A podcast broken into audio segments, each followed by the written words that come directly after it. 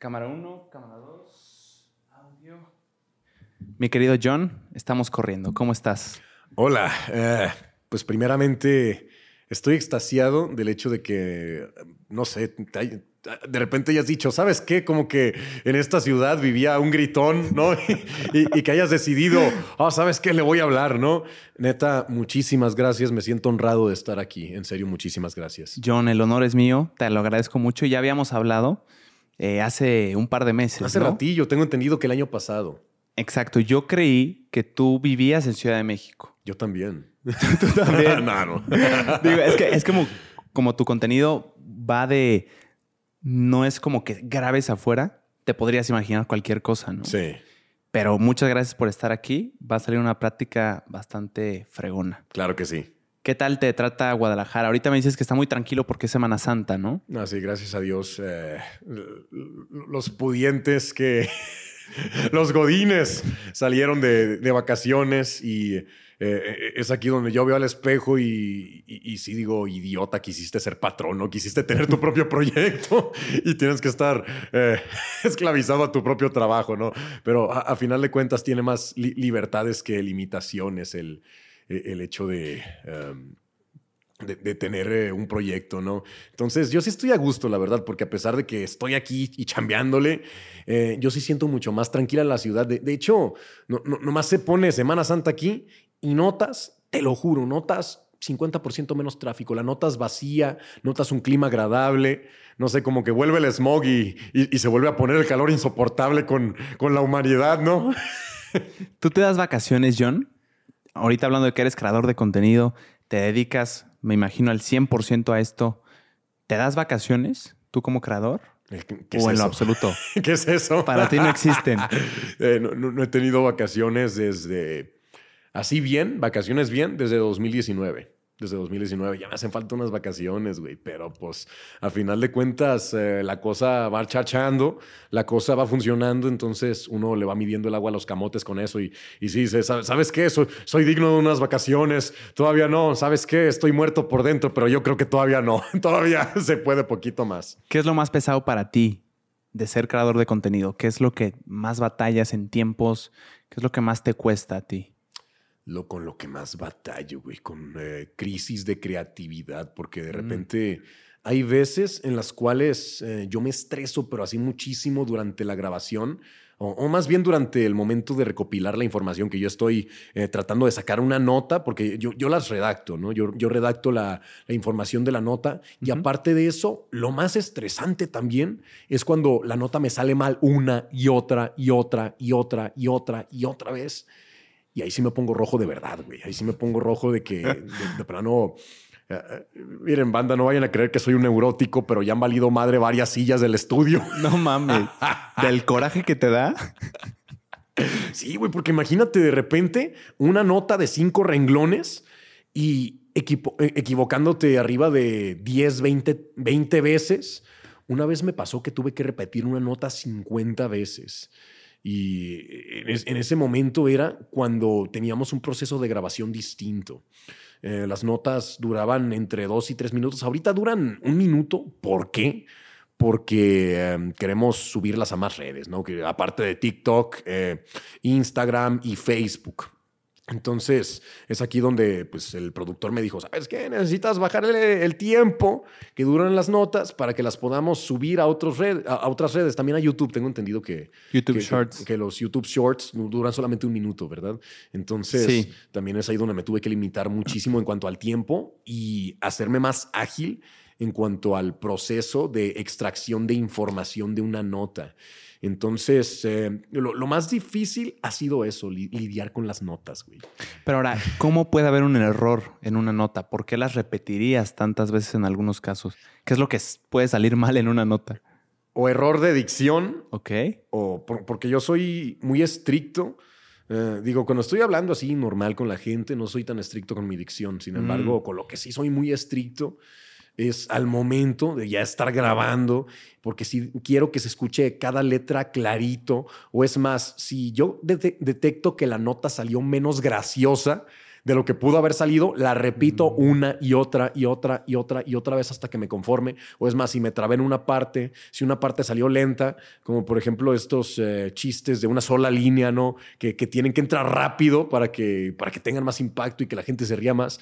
Entonces, e, es ahí donde yo, yo las repito, ¿no? Esas serían las razones principales. ¿Y lo que más disfrutas de crear contenido?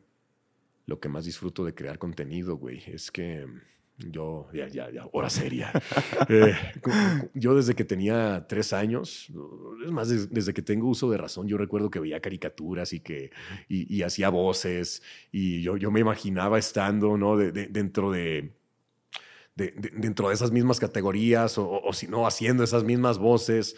Eh, yo, yo, yo, siempre me imaginé haciendo algo que tuviera que ver con hacer desmadre, con eh, decir cosas. Pero no lo sabía, no lo supe sino hasta que cumplí más o menos como 21 años, que eh, fueron 21 años precisamente de personas diciéndome, oye, tienes buena voz, eh, tal, tal, vez deberías eh, dedicarte a locución o hacer algo que tenga que ver con doblaje, hasta que de repente dije, ¿saben qué? Personas necias, lo voy a hacer. Y, lo hice y me encantó, güey. Y aquello que yo estaba buscando toda mi vida, que me hace feliz, aquello que era mi vocación para, para lo que yo digo, ¿sabes qué? No se me da tan mal, aquello que yo sí te puedo decir, lo disfruto, a pesar de las madrizas que me llevo. Eh, no, se siente pesado. De hecho, yo, yo venía, venía viendo eh, un, video de Jerry Seinfeld de que le preguntaron acerca de, oye, ¿qué, qué onda? ¿Cuándo estás eh, buscando pues material cómico? 24-7. Oye, pero eso es esclavitud, ¿no? Eso es tortura. estaba con Howard Stern, de hecho, y, de, repente en ese momento pues le responde y le dice, oye, mira, cualquier tortura que tú puedas eh, disfrutar y tolerar y que puedas vivir de eso, ahí es, güey. Esa es tu vocación, cabrón. Esa es tu vocación. Y yo dije, wow, no inventes. O, sea, e, e, e, el hecho de que él genuinamente sí vea las cosas como si, ¿sabes qué? Agotamiento, sí, estoy madreadísimo, pero lo disfruto. yo me sentí súper identificado con esas líneas, ¿no? De, tortura que disfrutes y tortura que, con la que puedas vivir el resto de tu vida, esa es tu vocación. Y yo, wow. y, casualmente lo venía viendo, ¿no? En TikTok de camino para acá. Y sí es completamente verdad. Entonces, a pesar de la madriza que es, créeme que lo disfruto de a madres, disfruto decir estupideces enfrente del micro, disfruto hacer reír a la gente, disfruto sacarle una sonrisa eh, a las personas, disfruto muchísimo sobre todo. Mira, yo tuve una juventud muy complicada, la verdad, una juventud en la cual... Eh, pues digo, yo, yo tenía pensamientos hasta de, ¿sabes qué, güey? Ya no quiero estar, ¿no? Me siento muy solo, de que yo no, eh, no tengo nadie que me acompañe. O sea, sí tenía, pero hay veces en que estar rodeado de las personas no indicadas en ese momento puede convertirse en el sentimiento más solitario del mundo, ¿sabes? Entonces es ahí donde yo sí dije, puta, güey, ¿qué estoy haciendo aquí? O sea, eh, realmente no tengo nada por qué vivir, ¿no? De que no encontraba mi lugar en el universo. Y, pues más que nada, eh, me gustaría alzar la voz, güey, para que personas que se sientan así, eh, no se sientan tan así, ¿sabes? O, que encuentren su camino, decirles que sí se puede. Entonces, eh, pues eso es lo que hago principalmente cuando estoy en directo en Twitch, de que me gusta motivar a, la gente, decirles, ¿sabes qué? Sí se puede. Em, no, no, no, es una causa perdida esto por lo que estás peleando. yo también he estado ahí, yo también he creído que, ¿sabes qué? Ya no hay más. Pero no, si hay más, güey, si hay más y te das cuenta de eso muchas veces cuando ya es demasiado tarde y a mí me gustaría que no fuera demasiado tarde para estas personas, güey, que lo que sea que, que se pudiera hacer, güey, pues que se hiciera, ¿no? Entonces, eso es lo que más disfruto, güey, que eh, hay veces en que genuinamente se me acercan y que me dicen, güey, me inspiraste, güey, me motivaste, em, estuviste ahí eh, conmigo en, mis horas más oscuras y otra vez de un micro, cabrón, y es, es, una chamba hermosa, ¿sabes? Porque te das cuenta de que hay personas que realmente se le están pasando del nabo y que si dices, güey, o sea, esto es lo que me contó esta persona, imagínate qué es lo que no me cuenta, ¿no?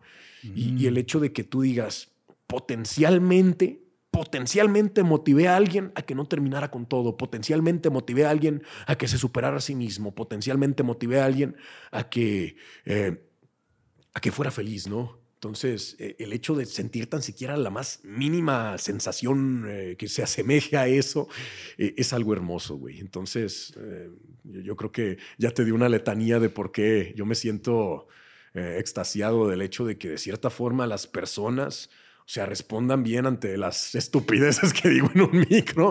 entonces, eh, digo, yo, yo me siento honrado de que, de, tener una comunidad tan chida, güey, porque la verdad es que muchos dicen, ah, tus fans, tus fans, tus fans, el cabrón, yo los veo como hermanos, la verdad, güey, porque como eso los tienes que ver, porque sin esa comunidad tú no eres nada, güey. O sea, yo, yo sí digo, ¿dónde estaría sin estas personitas tan hermosas, güey, que me brindaron la mano, güey, que, que hicieron que todo esto creciera, ¿no? Entonces, ese sentimiento es lo que más disfruto de todo esto. Qué chingona respuesta, hermano. Desde chiquito me cuentas que te decían que tu voz estaba hecha para ser locutor, para explotarla en, en, algo de audio, audiovisual. ¿Qué gente te decía eso? ¿Tu familia, tus cercanos o también gente random que te oí y decía, tú deberías ser locutor?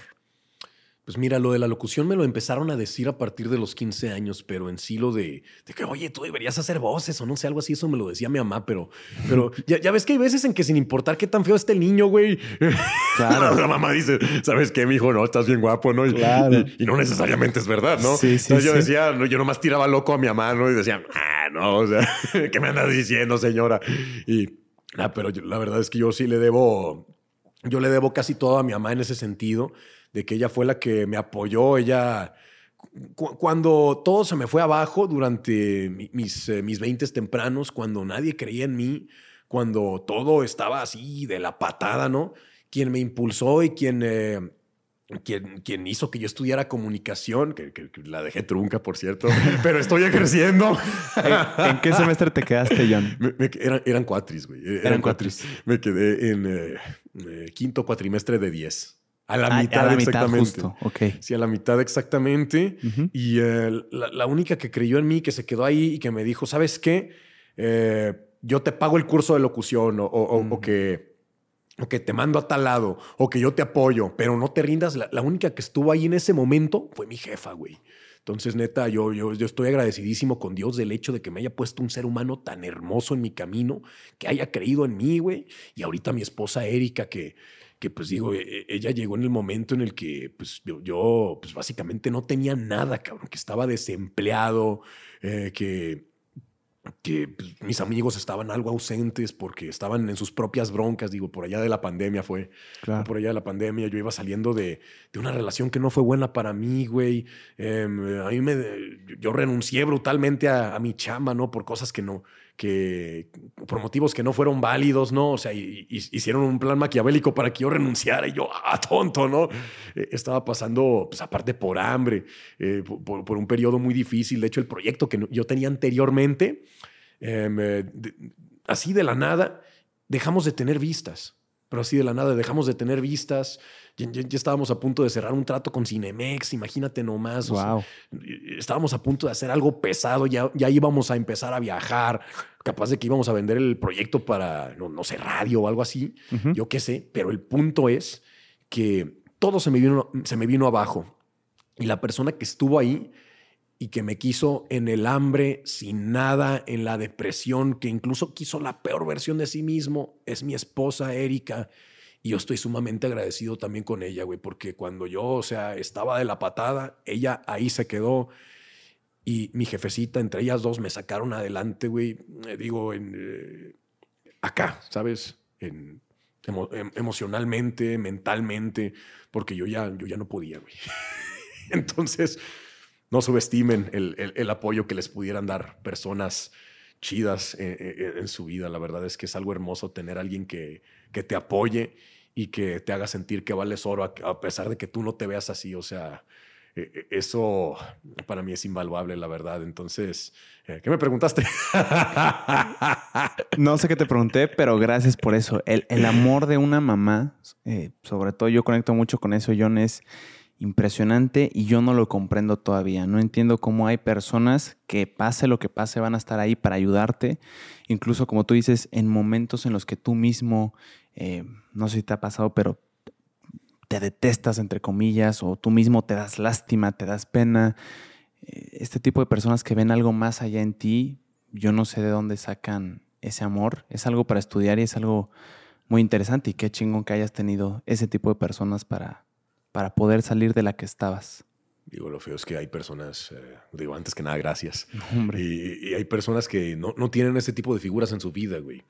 Y uno les tiene que recordar, ¿sabes qué, güey? vales, un, eh, vales un montón, e-, eres una persona valiosa, quiérete, cuídate, respétate aquí vamos a estar, ¿no? Y a mí me gustaría que la Nación Geeks fuera eso como tal, ¿no? Un lugar donde pudiéramos acoger a aquellas personas que todavía no hayan su lugar en el mundo, güey, ¿sabes? aquellas personas que, que se sienten, por así decirlo, como inadaptados, porque yo crecí siendo un inadaptado, güey. Es más, hasta la fecha me considero una, un inadaptado, de cierta manera, porque e, e, es como que la gente me ve y, ah, en ese gritón. Y yo y grito más fuerte, ¿no? Pero la verdad es que sí somos afortunados, como no tenemos idea de tener personas así, güey. Porque sí, e, eso fue suerte, güey. Porque hay gente que, que no la cuenta. ¿Por qué? Porque no tuvo personas así. Claro. Regresando un poco al tema de tu voz. Ah, sí, sí, sí. Ah, ya me acordé. Yo, yo, percibo, yo percibo que tu voz es muy buena. Es, como te han dicho en tu vida, es una voz de locutor. Pero me llama la atención, ¿a qué le llamamos voz de locutor? ¿A qué le llamamos voz buena? ¿Tienes un análisis de tu propia voz que puedes decir, ah, mira, seguro es que me lo dicen por esto, por cómo digo estas palabras, por la gravedad, por mis tonos? ¿A qué le llamamos voz de locutor exactamente? Uh, y tú que estudiaste comunicación, tendrás una respuesta eh, válida, ¿no? Mira, voz de locutor como tal ahorita no existe. Ahorita hay personas que tienen voces que pueden no resultar precisamente estéticas en cuanto a la tonalidad, ¿no? Pero son, personas tan carismáticas que terminan por ganarse al público, ¿no? Claro. Eh, eh, entonces hay personas que, que tienen sus, sus programas de radio y que yo sí te digo, ¿sabes qué? Perdón, sorry. No, no, no. Eh, coronavirus. Eh, eh, el, tono de voz de esta persona no es de, mi agrado al 100%, sin embargo, yo reconozco que tiene un carisma con el cual las personas se le acercan. Entonces, mm. yo me he topado con locutores de estaciones de radio que, no tienen así la voz. ya, ves cómo tenían. Porque mira, una cosa es el sentido nuevo de, lo de la voz del locutor de radio y otra cosa es el sentido clásico, ¿no? De que las grandes voces que así hablaban, ¿no? De que las voces de los estadios, ¿no? Sí, sí. Y así hablaban todos, así hablaban todos. Y eh, ahorita no es así, ahorita le dan chance a las personas por la fluidez que tengan en cuanto a, eh, en cuanto a sus palabras, en cuanto a su agilidad de pensamiento, en cuanto a su mm. carisma, en cuanto a sus conocimientos, en cuanto a cuánto empaten con la audiencia, porque eh, los locutores no, no son queridos por sus voces, son queridos por su personalidad y por sus carismas. Entonces, digo, porque antes los locutores eran divos, güey, eran divos y era de que em, muy profesionales, no me malentiendas, muy profesionales, pero e, era de que eran e, e, estas figuras imponentes que uno veía hacia arriba. Inalcanzables. Sí, eran figuras inalcanzables, eran como que estas voces que le llegaban al alma y que tú sí decías, güey, ¿de, qué planeta salió esta persona que yo solo escucho su voz, pero nunca en mi vida lo he visto, pero en el momento en el que habla tiene una presencia tan tremenda, no solamente... Eh, por, sus palabras, sino por la voz como tal. Y ese es, el sentido clásico, ¿no? Que eran estas voces imponentes, graves. y, y, ahorita es muy diferente. Más que nada se fijan en el carisma y se fijan en cuánto empate el, locutor con la audiencia. Entonces, em, más que nada yo definiría eso como voz de locutor, el, nuevo sentido y el sentido clásico, ¿no? ¿Crees que las dos se puedan empatar y hacer una locura? Tener una voz clásica, una voz que se considere en el aspecto clásico muy buena, muy grave, con tonos perfectos y a la vez tener el carisma. ¿Crees, ¿crees que sería la voz perfecta? Yo creo que no hay nada perfecto en esta vida, no hay nada perfecto en esta vida, pero yo sí tengo que admitir que eh, el hecho de tener em, una voz que pudiera considerarse prodigiosa en el sentido de que puedes hacer mucho con ella, que es Mm. muy maleable, que la, la puedes usar para comerciales de X o de Y o para doblaje. Eh, y, y doblaje te estoy hablando de que doblar todo tipo de personajes, ¿no? A- actuación de voz de, de- de- desde mujeres, desde... Porque hay gente que, que, que dobla mujeres, ¿no? Hay, hay gente que dobla robots, hay, hay gente que, do- que dobla que un, un Stitch, ¿no? Que un Mickey Mouse. Y, ti- y tienen este rango tan amplio de voces que tú sí dices, güey, para mí ese tipo de versatilidad y ese tipo de limpieza en absolutamente todos los trabajos, para mí eso no se asemeja a la perfección porque yo creo que la perfección no existe, sin embargo, eso es algo que yo llamaría excelencia. Mm. Y lo que hablabas de la versatilidad de la voz tiene sentido. ¿Qué tanto puedes hacer con ella? ¿En qué tantos medios te puedes inmiscuir? ¿Qué, qué tan prodigioso puedes hacer en varias áreas? Sí. Sin duda, eso, eso te da, como dices tú, excelencia. ¿Alguna vez estuviste en radio, John? Uh, sí. ¿Sí? O sea, sí, sí cumpliste el sueño de muchos que, que te decían que deberías de ser locutor. Sí, eh, no, no como me hubiera gustado, Ok. debido a que yo, yo- yo no llegué a vivir de eso. Er- Era simplemente un proyecto que se quedó en un sueño, ¿sabes? Eh, Era un proyecto que no, no floreció, por así decirlo, pero personas lo veían y me decían, hazte disciplinado y esto que estás construyendo aquí va a despuntar. Sobra Wow. decir que nunca me hice disciplinado Chingada madre. ¿Quién te dijo eso, John? Para darle un buen crédito. para darle un buen crédito. em, O sea, si no quieres decir nombres, no pasa no, nada. pero claro que sí. ¿Qué Em, importancia tenía? Es uno de los mentores que yo he tenido a lo largo de. A lo largo de. eh, mi, mi- mi carrera, ¿no? De- de- se le puede llamar carrera, no sé, como sea que, se le, que, se le, que le- que le quieran poner, ¿no? Tu trayectoria. Eh, ándale, trayectoria. Eh, pues bueno, Daniel Bucara.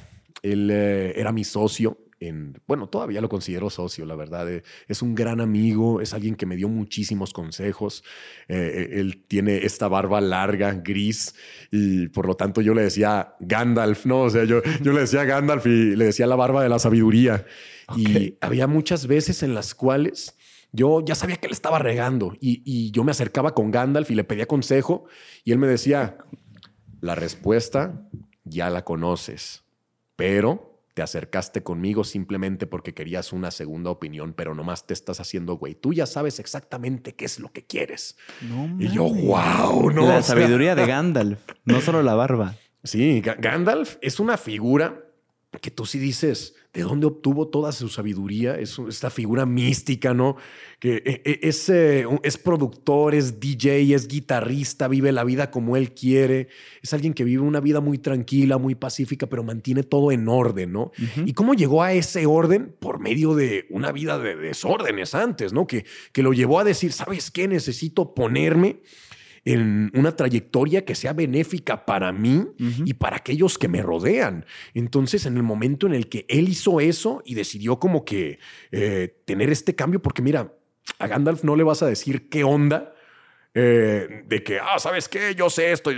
Él se pegó los catorrazos, güey. Él estuvo ahí. Claro.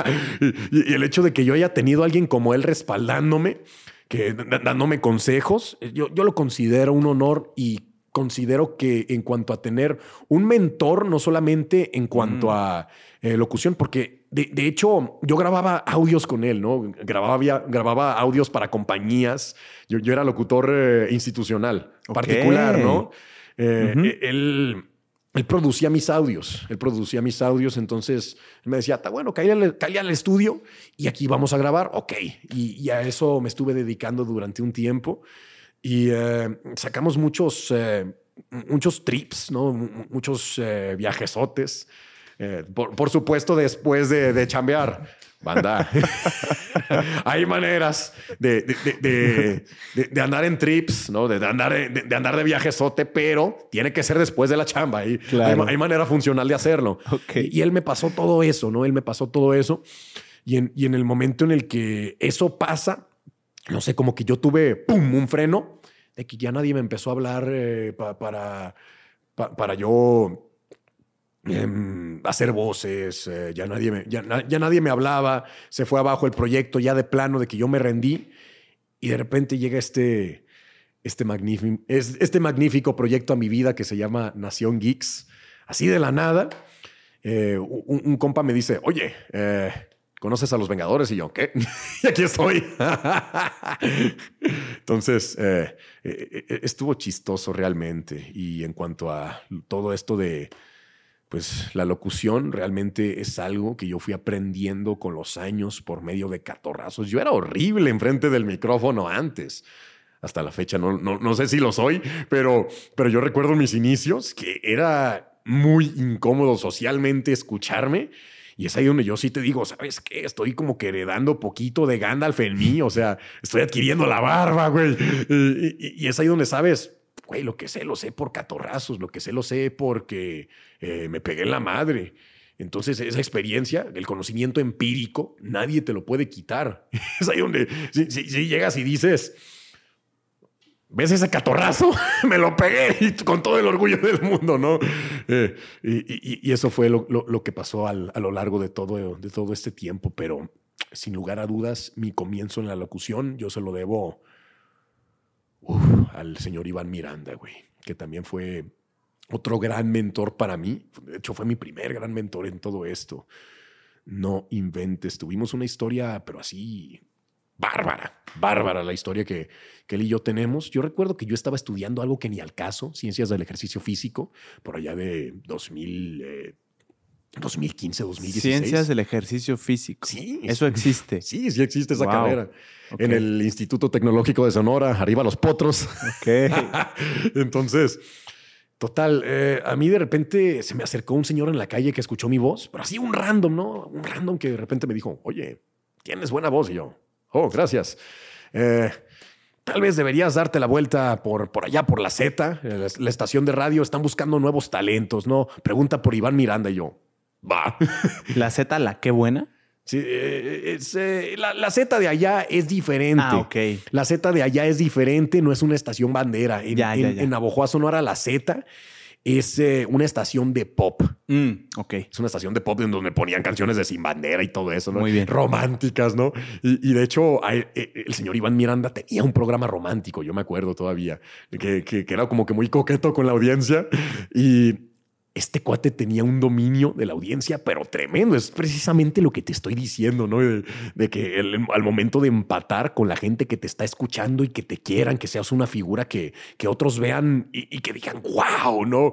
Eh, eso es algo que, que, yo le, admiro mucho al señor Iván Miranda. ¿Y fue él el que te encontró en el parque, el random? No, okay. E, él, no te invitaron. De repente me, dijeron, ve para allá, ¿no? Llego para allá y le, digo a la persona de recepción, oiga, eh, vengo con Iván Miranda, me dijeron que están eh, buscando voces o no sé, y me gustaría pues, ver qué onda con eso. Y me dijeron, va, va, va, va. Eh, en un momento llega, ¿no? Se tardó como media hora en llegar. y yo bien emocionado. ¡ah! ¿no? Total, llega y me dice, talentos nuevos como tal, no estamos buscando, estamos buscando locutores con experiencia, pero te puedes dar la vuelta y te puedo enseñar locución cuando quieras. Y yo, ¿en serio?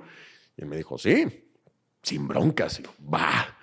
Y para mí fue algo tremendo eso. Y luego por X o por Y me fui distanciando del estudio de, allá de la Z. ¿Por qué? Pues porque yo tenía que eh, prácticas profesionales, yo tenía, eh, dato curioso, yo, yo estaba en, retiros para jóvenes, yo era orador, ¿no? Ok. yo era orador en retiros para jóvenes. ¿Una especie de pastor? No, no, no, no. Eh, conferencista, por así decirlo, en retiros católicos, ¿no? Ya. Y, eh, pues uno se queda con lo bueno de, de, donde sea que va, ¿no? Ya, ya después uno se da cuenta de cosas y dices, güey, ¿qué onda, no? Pero, pero en fin, en fin, ahí estaba yo, ¿no? y, aparte yo estaba en la universidad, eh, era maestro de inglés aparte, estaba en la selección de karate de la universidad, o sea, tenía un montonal de responsabilidades y me fui distanciando poco a poco, poco a poco, poco a poco, hasta que dejé de ir. Y por X o por Y, me tocó volver a hablar con el señor Miranda. Yo le echo un fonazo y le digo, oiga, una disculpa por haberme distanciado y por no haberle dicho nada. No, eh, me sentí muy abrumado porque aparte yo tenía problemas en casa en ese momento. Digo, después de todo lo que hacía era como que llegaba a la casa y acaso no es suficiente, no sé.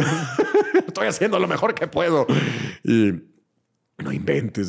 después de eso, el, señor Miranda, yo le, yo le, yo le pregunto, señor Miranda, ¿por qué está haciendo esto por mí? ¿Por qué me recibió como si nada después de que, de que yo vilmente le di la espalda, ¿no? después de que yo me fui sin decir nada y aún así usted está aquí diciéndome, ¿sabes qué? Claro que sí puedes volver. ¿Por qué lo hace? ¿Por qué me enseña locución?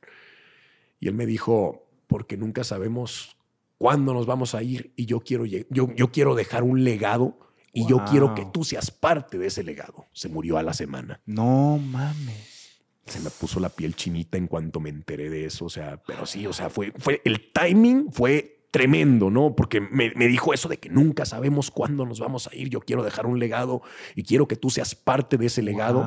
En ese momento yo dije, wow, ¿qué, onda con este cuate? ¿No? Está en, está en otro nivel, o sea, ya está en otro plano astral. Y efectivamente, ya lo quería Diosito. ¿Alcanzaste a regresar con él? No. No. No alcancé a regresar con él y la verdad es que eh, a mí sí me gustaría, no sé, verlo a los ojos y darle un abrazo y decirle, ¿sabe qué, señor Miranda?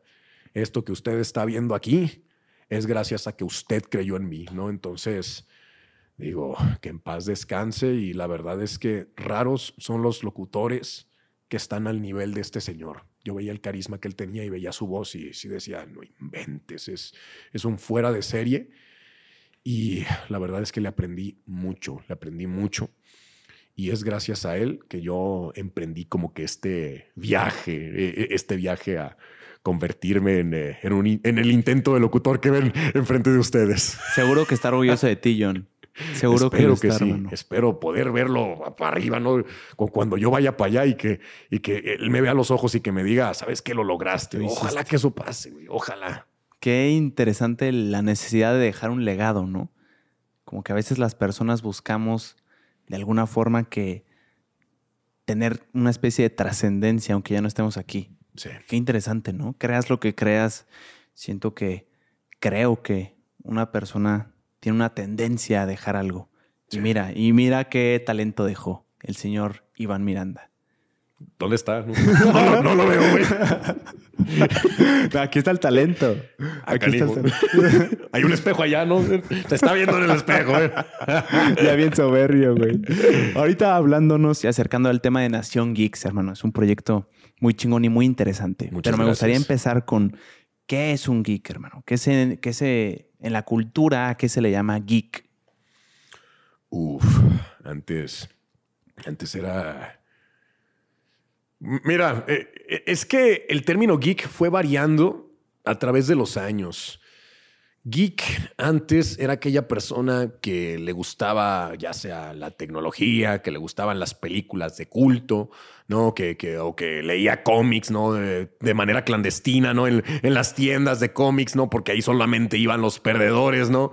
Y, eh, no sé, como, conforme fue pasando el tiempo, como que este tipo de gente se fue revelando y fue diciendo, güey, ¿yo por qué tengo que ser un perdedor simplemente por lo que me gusta, no? Y, y, sí llegó un momento en el cual, eh, no te miento, yo tenía como unos dos, tres años y sí recuerdo que mis primos, a todos les gustaba que, que Pokémon, que los Caballeros del Zodiaco, que, que Dragon Ball. Y la diferencia fue que uno de ellos lo dejó, o sea, dejó todo eso de lado. ¿Por qué? Porque eh, tiene una ética de trabajo, pero así canija. De hecho, e, es una persona a quien yo admiro mucho, mi primo Francisco. Eh, la, verdad es que él me ha dejado una lección muy, eh, muy chida en cuanto al entendimiento de qué significa la verdadera ética de trabajo y la superación. Entonces, si llega un punto eh, al cual te le siguen gustando los videojuegos, le siguen gustando que el anime, ¿no? la ciencia ficción, todo eso es, sigue siendo un nerdazo pero es workaholic, ¿no? Entonces, y no se dedica a esto, entonces no tiene tanto tiempo como para investigar. Y yo dije, qué chido, qué chido, ¿no? Mi, primo Francisco, yo quiero ser algún día como él. Y tenemos a mi primo Giovanni, que también le gustaba todo eso, ¿no? Le gustaba todo eso. Le gustaban los videojuegos, los cómics, el anime, la ciencia ficción, bla, bla, bla, ¿no? Él eh, también me dejó todo eso, pero la diferencia fue que llegó un punto en el cual él se negó a sí mismo y que de repente dijo, ¿sabes qué? No, a mí no me gusta eso, eh, eso es una porquería, ¿no? Y, y, si le sumamos el hecho de que tengo una familia ultracatólica, que ah, eso es el diablo, que chamaco, eso es el chamuco, ¿no? Eh, eh, y todo lleva a un mismo lugar, ¿no? ¿Qué camino vas a escoger? Y yo recuerdo, recuerdo así vívidamente que yo sí dije, dije, pero sin decírmelo, me gusta tal cosa. E, e, entonces, yo, yo vengo del tiempo en el cual la gente se burlaba de ti porque tenías cómics, la gente se burlaba de ti porque te gustaba el anime, la gente se burlaba de ti porque te gustaba Star Wars, porque jugaras videojuegos, ya eras el nerd, el apestado, el rechazado social. Yo soy de la generación de nerds Big Bang Theory, güey. Uf, gran serie. Yo soy de esa generación de nerds, o sea, y, yo veía la serie y yo veía cómo les hacían bullying y yo veía cómo eran rechazados, cómo eran socialmente incómodos y cómo mm. nadie los pelaba, cómo eran e, eran una chingonería, eran una pistola en sus respectivos campos. Yo, yo, pues eh, eh, en ese momento pues estaba en la prepa, ¿no? Entonces era como que, güey, ¿qué me queda a mí, no? no, no, no, no, estoy, no soy un, eh, no, no tengo un doctorado, no estoy graduado del, del, MIT, o sea, ¿qué me queda, no? claro, para quien no sepa, los, los protagonistas de esa serie muy popular eran ingenieros de física, tengo entendido, y eran como eminencias en su ramo, ¿no? Sí, la, mayoría eran astrofísicos. Astrofísicos. De hecho. El, que era ingeniero era Howard, ¿no? Sí, y era como el apestado, ¿no? Incluso en ese club de. Porque tenía nomás. Ándale, qué cabrón. Gran serie. Pero, em, ¿por, qué era así, John? ¿Por qué en tus tiempos a la gente que le gustaban los cómics, los videojuegos, el anime, por qué eran apestados? ¿Qué tenía, o sea, los gustos, qué tenían que ver con la cultura y la sociedad? ¿Por qué? Te voy a decir por qué, güey, porque la, la, sociedad tiene resistencia al cambio, tiene resistencia y miedo a una revolución en cuanto a, güey, no van a llegar estos japoneses y van a poner sus, sus caricaturas feas aquí. Güey, mm. no van a llegar también estos japoneses con sus, máquinas horribles, ¿no?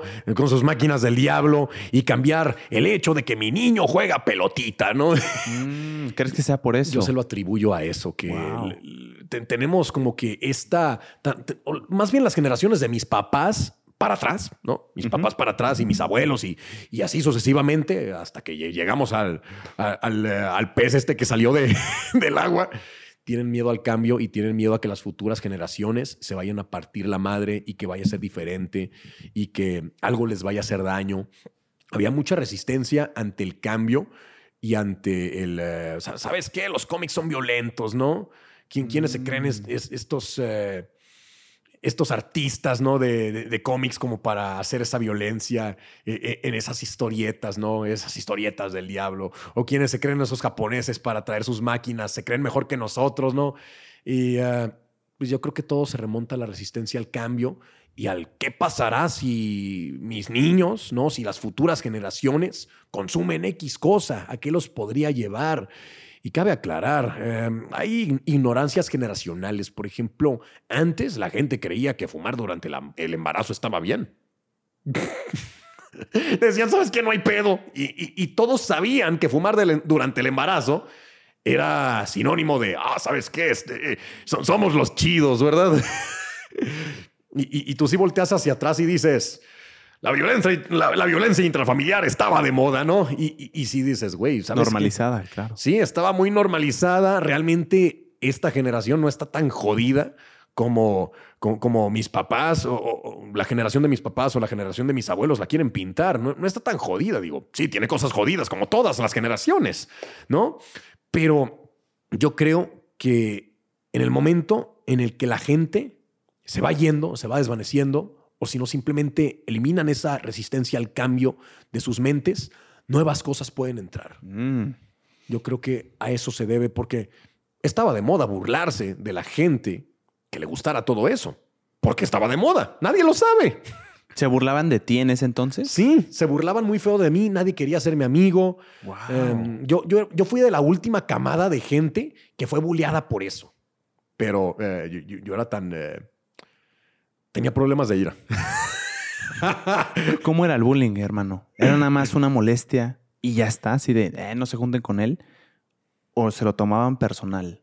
No, el bullying era de que había burlas directas de mí, ¿no? Eh, me robaron mis, mis, Yo recuerdo que una vez eh, se robaron unos cómics que yo tenía, se robaron unos juegos del Nintendo 10 que yo tenía también ahí en la, en la escuela.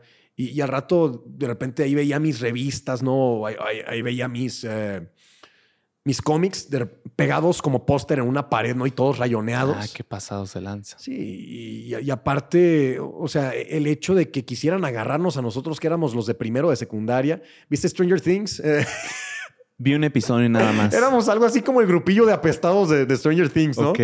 De que todos los de la secundaria, los de segundo, bueno, más que nada los de tercero, que se sentían así como los inalcanzables, de repente llegaban con nosotros y, ah, ustedes valen madre, ¿no? Y Incluso eh, pues, no, no, no, hubo madrizas como tal, pero sí hubo intimidación, hubo que, ¿sabes qué? Yo te voy a agarrar esto, me lo voy a llevar, lo voy a hacer pedazos y tú no vas a hacer absolutamente nada, ¿no? E, eran ese tipo de cosas, era el hecho de que, de que estabas en el patio de, del receso y que de la nada, o sea, escuchabas cómo claramente había un grupillo, ¿no? De hijos de papi que, que claramente se estaban burlando de ti. No tiene sentido hoy en día eso, ¿eh? No, tiene, sentido. Ahorita está de moda. No, pero no tiene sentido molestar a alguien por gustos particulares que tenga, ¿no? No, no tiene sentido el qué te está haciendo. Que si a él le gusta leer este tipo de cosas, si le gusta ver este tipo de videos, si le gusta consumir este tipo de cómics, no tiene sentido que alguien genere esta especie de molestia, esta especie de enojo nada más por eso, ¿no? No tiene sentido. Bueno, al menos ahora, no sé. Mira, yo realmente no sé por lo que pasaron estas personas en sus casas, pero si algo te puedo decir es que no fue algo bueno. O sea, porque yo digo, este rechazo que ellos estaban proyectando hacia una fuente externa, o sea, nosotros, ¿no? Los, los chavitos apestados, ¿de dónde viene? Tuvo que haber, llevado, tuvo que haber llegado a esos eh, populares, ¿no? De algún lado. Tuvo que haber llegado ya sea de, sus hermanos, de sus papás, no sé, de otros amigos que, los malearon de plano. Y yo digo, la maldad o si no el repudio por la sociedad no, no nace de la nada, se transmite. Mm. Es como un virus, ¿sabes? Entonces, yo, yo se lo atribuiría a eso, güey. Y sí, como tú dices, no tiene sentido. Ahorita está de moda. De verdad que no lo tiene. Ahora, yo busqué en internet y lo primero que te sale como definición de geek es una persona. Es una persona que le fascina y que tiene una fascinación por la tecnología y la informática. ¿Te hace sentido o, ya no tiene que ver esa definición con la cultura actual? Mira, esa es la definición gringa de toda la vida de, de geek. Sí. Sí, porque, o sea, existe mucho este término que es computer geek, ¿no? Mm. Math geek, ¿no? Que tiene que ver con informática, tiene que ver con computación más que nada, con tecnología. Entonces, porque, porque siempre asociamos la tecnología y los laboratorios con cerebritos, ¿no? con, y de ahí salió el término geek, ¿no? De, alguien que está refundido y, eh, en, una biblioteca o en un laboratorio o yo qué sé, en un taller, ¿no? de ahí sacamos eso pero cuando se empieza a asociar, ya sea los cómics, los videojuegos, el anime o la ciencia ficción con ese tipo de gente, yo creo que se empieza a asociar con este tipo de personas en el momento en el que estas personas se sintieron rezagados y dijeron, ¿sabes qué? Necesito una figura fuerte a la cual acudir y yo creo que en este caso fueron los superhéroes. Es una teoría, puede que no sea verdad. Está interesante. Pero puede que sea real. Interesante, o sea, en algún punto la definición de geek se hizo más versátil y también incluyó a las personas que gustaban de ver anime, de los cómics y eh, de los videojuegos. Ok. ¿Por qué crees, John, que el anime es tan popular hoy en día? ¿Qué tiene de especial? Porque es, es masivo, ha trascendido fronteras de países y de continentes completos. Bueno, el anime yo creo que más que nada se ha popularizado porque en cuanto a narrativa, ninguna serie occidental ha logrado motivar a la gente eh, al grado de hacerte creer en ti mismo, ¿no? De, mm. decir, sabes que eres grande, puedes lograr lo que quieras, ¿no? O sea, eh, digo, por ejemplo, e, esto que a mí me gusta hacer con la gente, de, llegar y decirle, sabes qué, güey, tú puedes, bla, bla, bla, ¿no? y que yo creo que nos saca la represión más profunda, el anime. Nos saca la represión más profunda, que es eh, que en el momento en el que nosotros sentimos opresión, güey, de que te están pintando un monito que empezó desde cero, que empezó siendo un loser, un apestado, un don nadie, y se convierte en un cabronazo. Ese tipo de narrativas nunca ha sido, pero para nada, tan, eh, bien llevada a cabo en, eh, bueno, mejor dicho, llevada a cabo también en, eh, digo, a mi parecer, en, Occidente. Digo, ejemplos raros de eso, y yo creo que por eso es tan popular el hombre araña. Creo que por eso el hombre araña es tan popular. Pero si tú te fijas, en la gran mayoría de los animes shonen, que, es un género para chavitos, ¿no? Para, para morrillos, eh, adolescentes, eh, bueno, que están en adolescencia temprana, ¿no? Em, yo creo que la razón por la que se volvió tan popular es porque dicen, güey, yo puedo ser quien yo quiera ser, ¿no? Yo puedo mm. superarme, claro que sí. Para como tú lo dices, yo entiendo entonces que el anime tiende a ser aspiracional, motivacional y cumple con el viaje del héroe una persona que no tiene absolutamente nada que deber ni que temer, es casual, es un civil X, como Spider-Man, y de la nada le llega una oportunidad o algo que lo va a sacar de su zona de confort, y tarde o temprano, con un mentor, logra salirse de esa zona de confort y sale triunfante. Sí. Así definirías la narrativa aspiracional que tiene este tipo de contenido como el anime. Como tal, como tal es el camino del héroe pero es contado a través de una animación tremenda. Digo, la calidad de mm. animación que manejan los japoneses está en otro nivel. No, e, es algo que no ha sido replicado de este lado del charco hasta hoy en día. Neta, yo no he visto animación más hermosa que la que se avientan allá. De verdad. No hay. ¿Qué hace falta para que lo haya? ¿Qué crees que tengan allá que sean especializados en qué? Que son bien matados, güey. Es. Eh, Animación que solamente se logra por medio de la explotación, desgraciadamente. La industria del anime es muy oscura, güey. ¿En serio? Sí. ¿Para su producción? Sí, eh, de, repente les dicen, ¿sabes qué? Tenemos que cortar el, tiempo de producción a la mitad. Hay veces en que la mm. gente duerme en los estudios, em, ahí se quedan, ah, no, duran quién sabe cuánto tiempo sin bañarse, regresan a la casa después de no dormir tres, cuatro días, ¿no? Entonces van nomás a bañarse y a comer, regresan otra vez duran quién sabe cuánto, cuánto tiempo sin comer. Ser animador en Japón es una tortura, güey. Es una tortura. ¿Viste la, película de Whiplash? Claro, gran eh, película. Eh, eh, es, lo mismo, pero, pero en animación, ¿no? Como llevar al extremo tu capacidad para que salga tu talento más puro. Al menos esa es como la premisa, ¿no? Pero a costo de tu propia salud mental y a costo de tu propia salud física. Entonces, es ahí donde yo sí compararía el ser animador de, de, animes con ser eh, un, eh, un, músico de jazz hecho y derecho. a ese nivel está, Así de obsesivo tienes que ser. Desconocía completamente de la explotación, ¿cómo lo llamas tú, de laboral que hay para los animadores top en Japón, de anime. Wow. ¿Y crees que a eso se debe, John, que acá en Occidente no tenemos un nivel de animación así? No sé si sea ese factor como tal, pero yo creo que sí sería uno de, ¿Tiene los, sentido? de los factores clave. Wow. ¿Y qué analogía es de Whiplash, eh? No, así es. Eh, yo, no hallaba con qué compararlo hasta que de repente me grité. Me, acordé de los gritos de, de, J.K. Simmons. ¿Quién es J.K. Simmons? El, actor de. El, pelón. el pelón, a huevo. ¿Crees que es necesario? Bueno, es una pregunta que probablemente no tenga respuesta, pero ¿crees que llevar, llevarte a ti mismo al límite saque algo extraordinario de ti? ¿O no necesariamente tienes que relacionándolo con, con, los animadores en Japón, con los artistas de jazz eh, que son muy exitosos y que lo hacen de una manera destacada?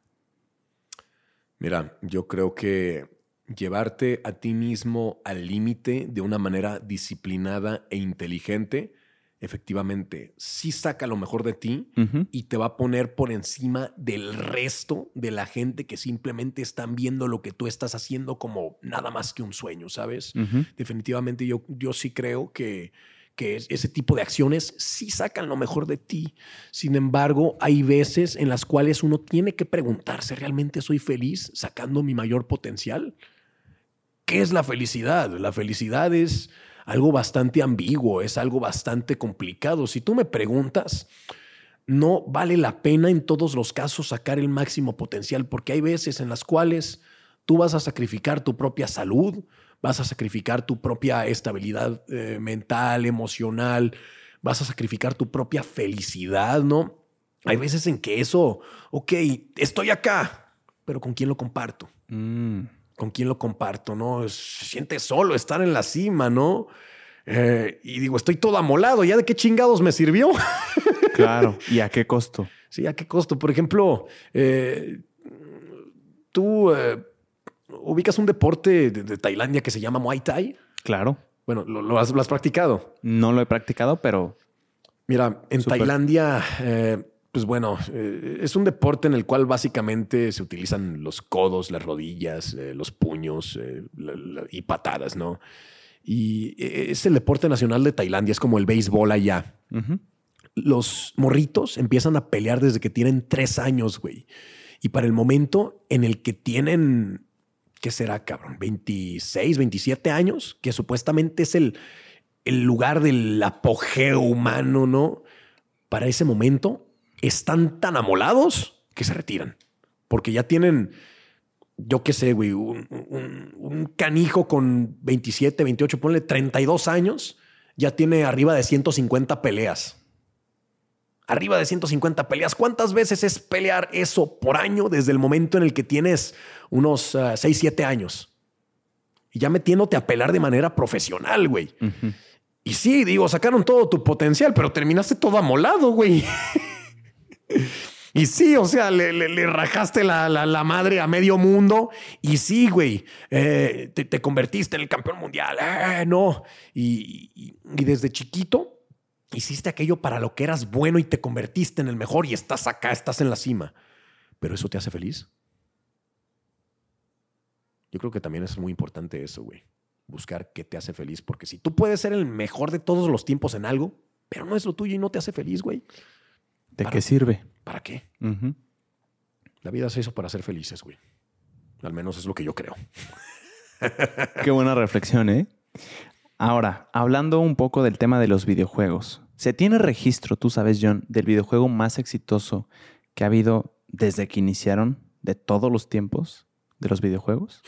Uh, ¿Más exitoso en qué sentido? ¿En ventas? En ventas, sí. Tengo entendido que es Tetris. Tetris. Creo, creo que sí es Tetris, güey. No, no, no sé. Producción, ¿cuál es?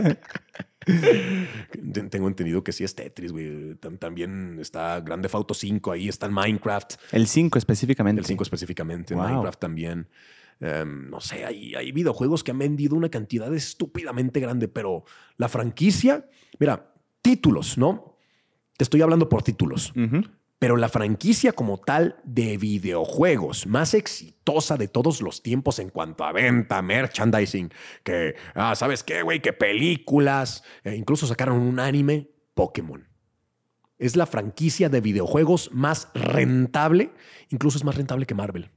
Wow, Pokémon. Pokémon es un monstruo, güey, pero es, o sea, tú buscas las franquicias más eh, grandes de todos los tiempos y Pokémon se lleva todas de calle, güey.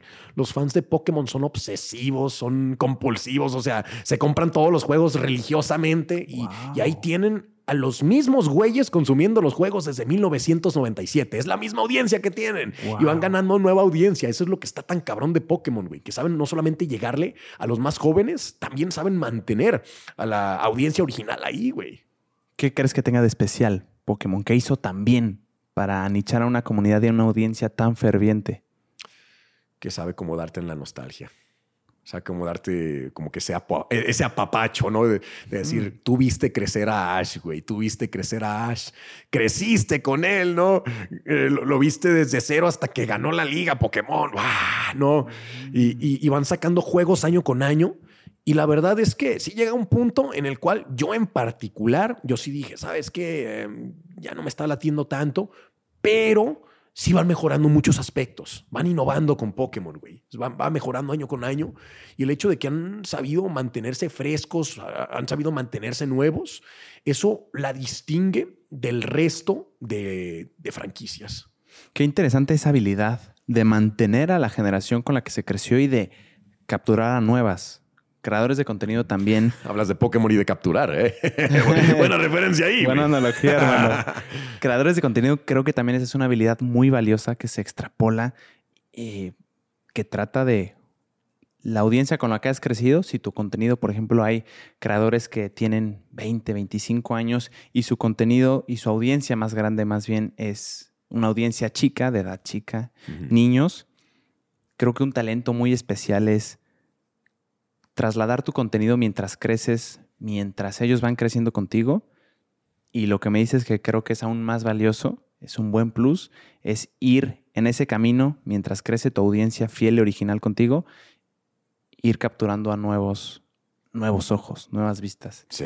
Y es un buen análisis de Pokémon, no lo, no lo había analizado ni visto así. Es que digo, casi, nadie se lo imagina. Y, yo de repente checo muchas estupideces en internet de, que me pongo a ver datos curiosos, ¿no? De que, a ver, ¿con, cuál es la ciudad más grande del mundo? de que, ¿con, cuál es el carro más rápido del mundo? Y me pongo a checarlo. Y por cierto, se me olvidó, güey, voy a checarlo. Eh, me gusta mucho ver datos curiosos, ¿no? Ok. Me gusta, siempre he sido muy curioso, güey. Y de, repente, o sea, chequé, güey, franquicias más exitosas de todos los tiempos o más grandes de todos los tiempos. Y ahí estaba Pokémon, güey. Está cabrón eso. Hablando de datos curiosos, John, tú sabías que. dos minutos. Aquí. Tú sabías que en GTA San Andreas, CJ o CJ mira hacia atrás y solo mira hacia atrás si tu habilidad de conducción en el videojuego es baja y ya que va, ya que va subiendo de nivel en conducción, ya empieza a mirar los retrovisores. Eso no lo sabía y eso que a mí me gusta mucho, GTA San Andreas. Me gusta mucho, güey. Es un videojuego que yo... No, no lo jueguen si tienen menos de, de 15, 16 años, banda, por favor. No hagan lo mismo que yo hice de, quererlo andar jugando a, a, mis 12 años. O sea, eh, es algo muy curioso eh, el hecho de, de que la franquicia de GTA es algo que los padres simplemente le compran a sus hijos y que, y que si dicen, papá, o sea, sí sale violencia, pero no hay bronca, ¿no? Yo recuerdo que yo tengo un tío que, le compró el GTA a su hijo y él no sabía que salía todo lo que salía en GTA, güey, en, el 4. Todavía me acuerdo. Y hay, una misión en la cual em, el personaje principal, no me acuerdo cómo se llama, Nico, o no me acuerdo cómo se llamaba. El punto es que se tiene que meter a un table se tiene que meter a un table. Y yo recuerdo que mi tío le, decía, ¿sabes qué? Si puedes jugar GTA, pero no te metas al table, ¿eh? no te metas al table. Esa era su regla, güey. Sí, no te metas al table. Y, la regla que tienes que cumplir es que si vas a cumplir la misión del table, yo tengo que estar ahí viendo, ¿no? O sea, yo tengo que estar ahí viendo. Eh, y, yo te, voy a estar ahí supervisando, cabrón. Yo, yo dije, qué interesante, ¿no? A mí me parece más válido que prohibirlo y ya está, ¿eh? Creo que ahí tiene. A mí también, güey. Tiene, un punto válido. Sí, sí, creo que ahí el tutor o el padre tiene una oportunidad de dar una lección o enseñarle algo de la vida, ¿no? En vez de prohibirlo y ya está. Sí, porque ahí están los tables y eventualmente te van a preguntar, papá, ¿qué es ese lugar? sí. Ah, eh, siguiente pregunta, ¿no? Sí, creo que podría aprovechar ahí para dar una, una lección valiosa. Videojuegos, John. ¿Crees que PlayStation cada vez va más a la baja comparado con lo que va haciendo Xbox? Uh, es un tema muy complicado. Banda de PlayStation, no me odien, güey, pero Xbox se los está tragando vivos, cabroneta. Digo, desde la movida tan espectacular que fue eh, lanzar Xbox Game Pass. No, hombre, el Game Pass es como Netflix, pero de juegos, ¿sabes? Y eh, de repente llegó este sistema llamado Game Pass y luego que tenemos que el Xbox Series X ahorita es la consola más potente del mercado. Mm. Y, que, ¿qué onda? Perdón, para el que no sepa, Game Pass, ¿qué es exactamente? ¿Puedes jugar los videojuegos que quieras? No los que quieras necesariamente, todo depende de cuáles haya subido Microsoft a la plataforma, ¿no? Pero digo, aparte del hecho de que Microsoft está sube y sube y sube nuevos títulos a, la plataforma, a Xbox Game Pass, aparte de eso, lo que están haciendo también es comprar compañías. para tener sus derechos. Sí, para tener los derechos, que les llegue más feria a ellos, ¿no? Y PlayStation se estaba quejando de manera horrible, así de que, oye, pero ¿por qué ese cuate tiene, eh, va a comprar Activision Blizzard, no? Activision Blizzard es un gigante, güey. Son eh, los dueños de, Overwatch, eh, Warcraft, son los dueños de, Call of Duty, sobre todo. Ok. Call of Duty es enorme, es un gigante, es un pinche titán, güey, colosal, güey. O sea, es un monstruo Call of Duty, güey. Y Call of Duty era de donde PlayStation saca, bueno, todavía sacan eh, gran parte de sus ganancias, ¿no? Porque incluso se ha llegado a dar que es exclusiva de PlayStation durante un corto tiempo, ¿no? De que, de que sale primero en PlayStation, ¿no? Y luego, luego, luego, luego llega a Xbox. Entonces tienen como que ciertos privilegios, ¿no? Y, también yo digo, oye, Sony ha tenido exclusivas tremendas que se han ganado el GOTY quién sabe cuántas veces. Digo, tienes la franquicia de Uncharted, tienes la franquicia de, de Last of Us que le está rompiendo ahorita con la nueva serie. Tienes, eh, digo, Metal Gear fue exclusiva de PlayStation durante quién sabe cuánto tiempo. Eh, Final Fantasy fue exclusiva de, de PlayStation durante quién sabe cuánto tiempo, ¿no? Eh, la, franquicia de, Persona también, de, de Shin Megami Tensei, em, es... Eh, bueno, el, punto es que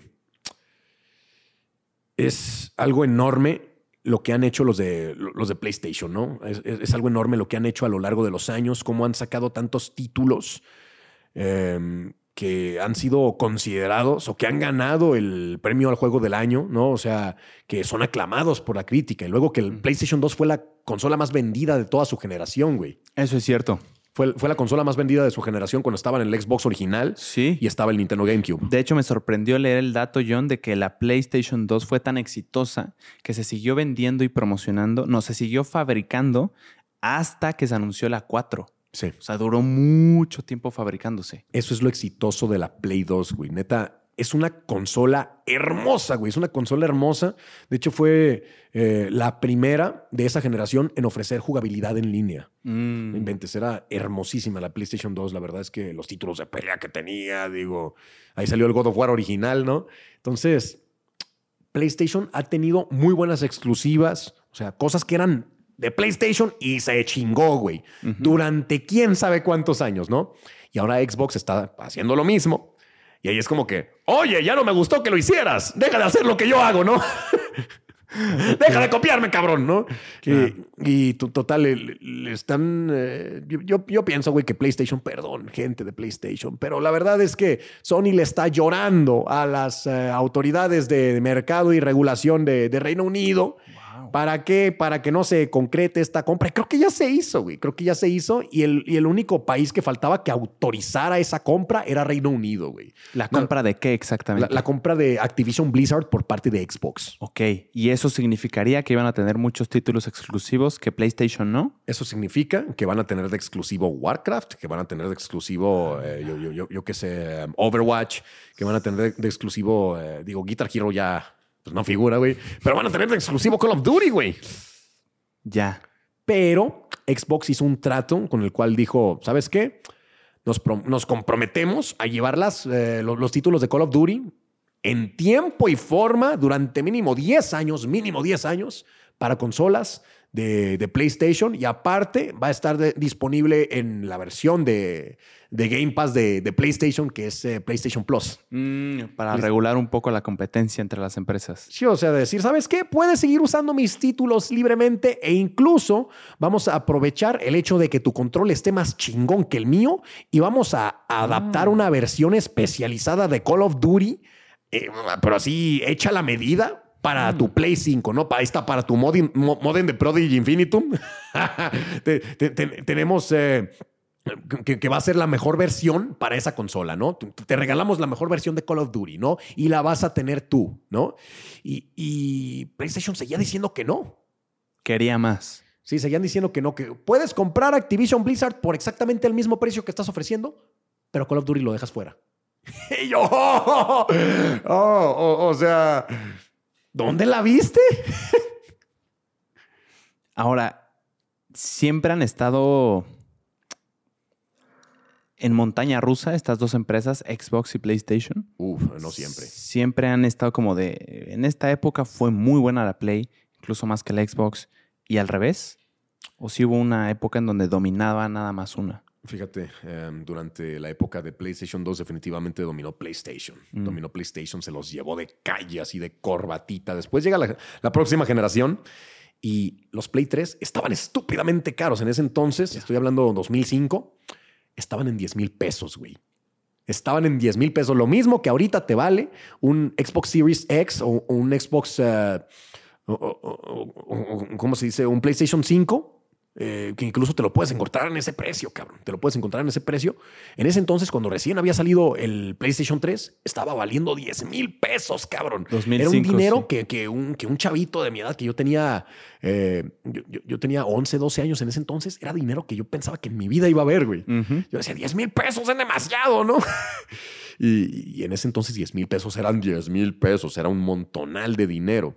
Y por lo tanto, pues la competencia se la tragaron entre Nintendo, que ya agarró por su rumbo a partir de ese momento, güey. Nintendo se especializó más como que en jugabilidad distinta, ¿no? En lo portable. Sí, no, no, no solamente en lo portable, sino también de brindar experiencias distintas. Por ejemplo, teníamos el Nintendo 10, que era una consola eh, táctil, ¿no? Y teníamos el Wii, que imagínate nomás, ten- tenías una consola con la que te podías mover, que por cierto, el Wii fue la consola más vendida de esa generación específicamente. Y a mí eso- me parece y me parecía increíble esa consola Wii. ¿Tú sabes qué pasó güey. con ella?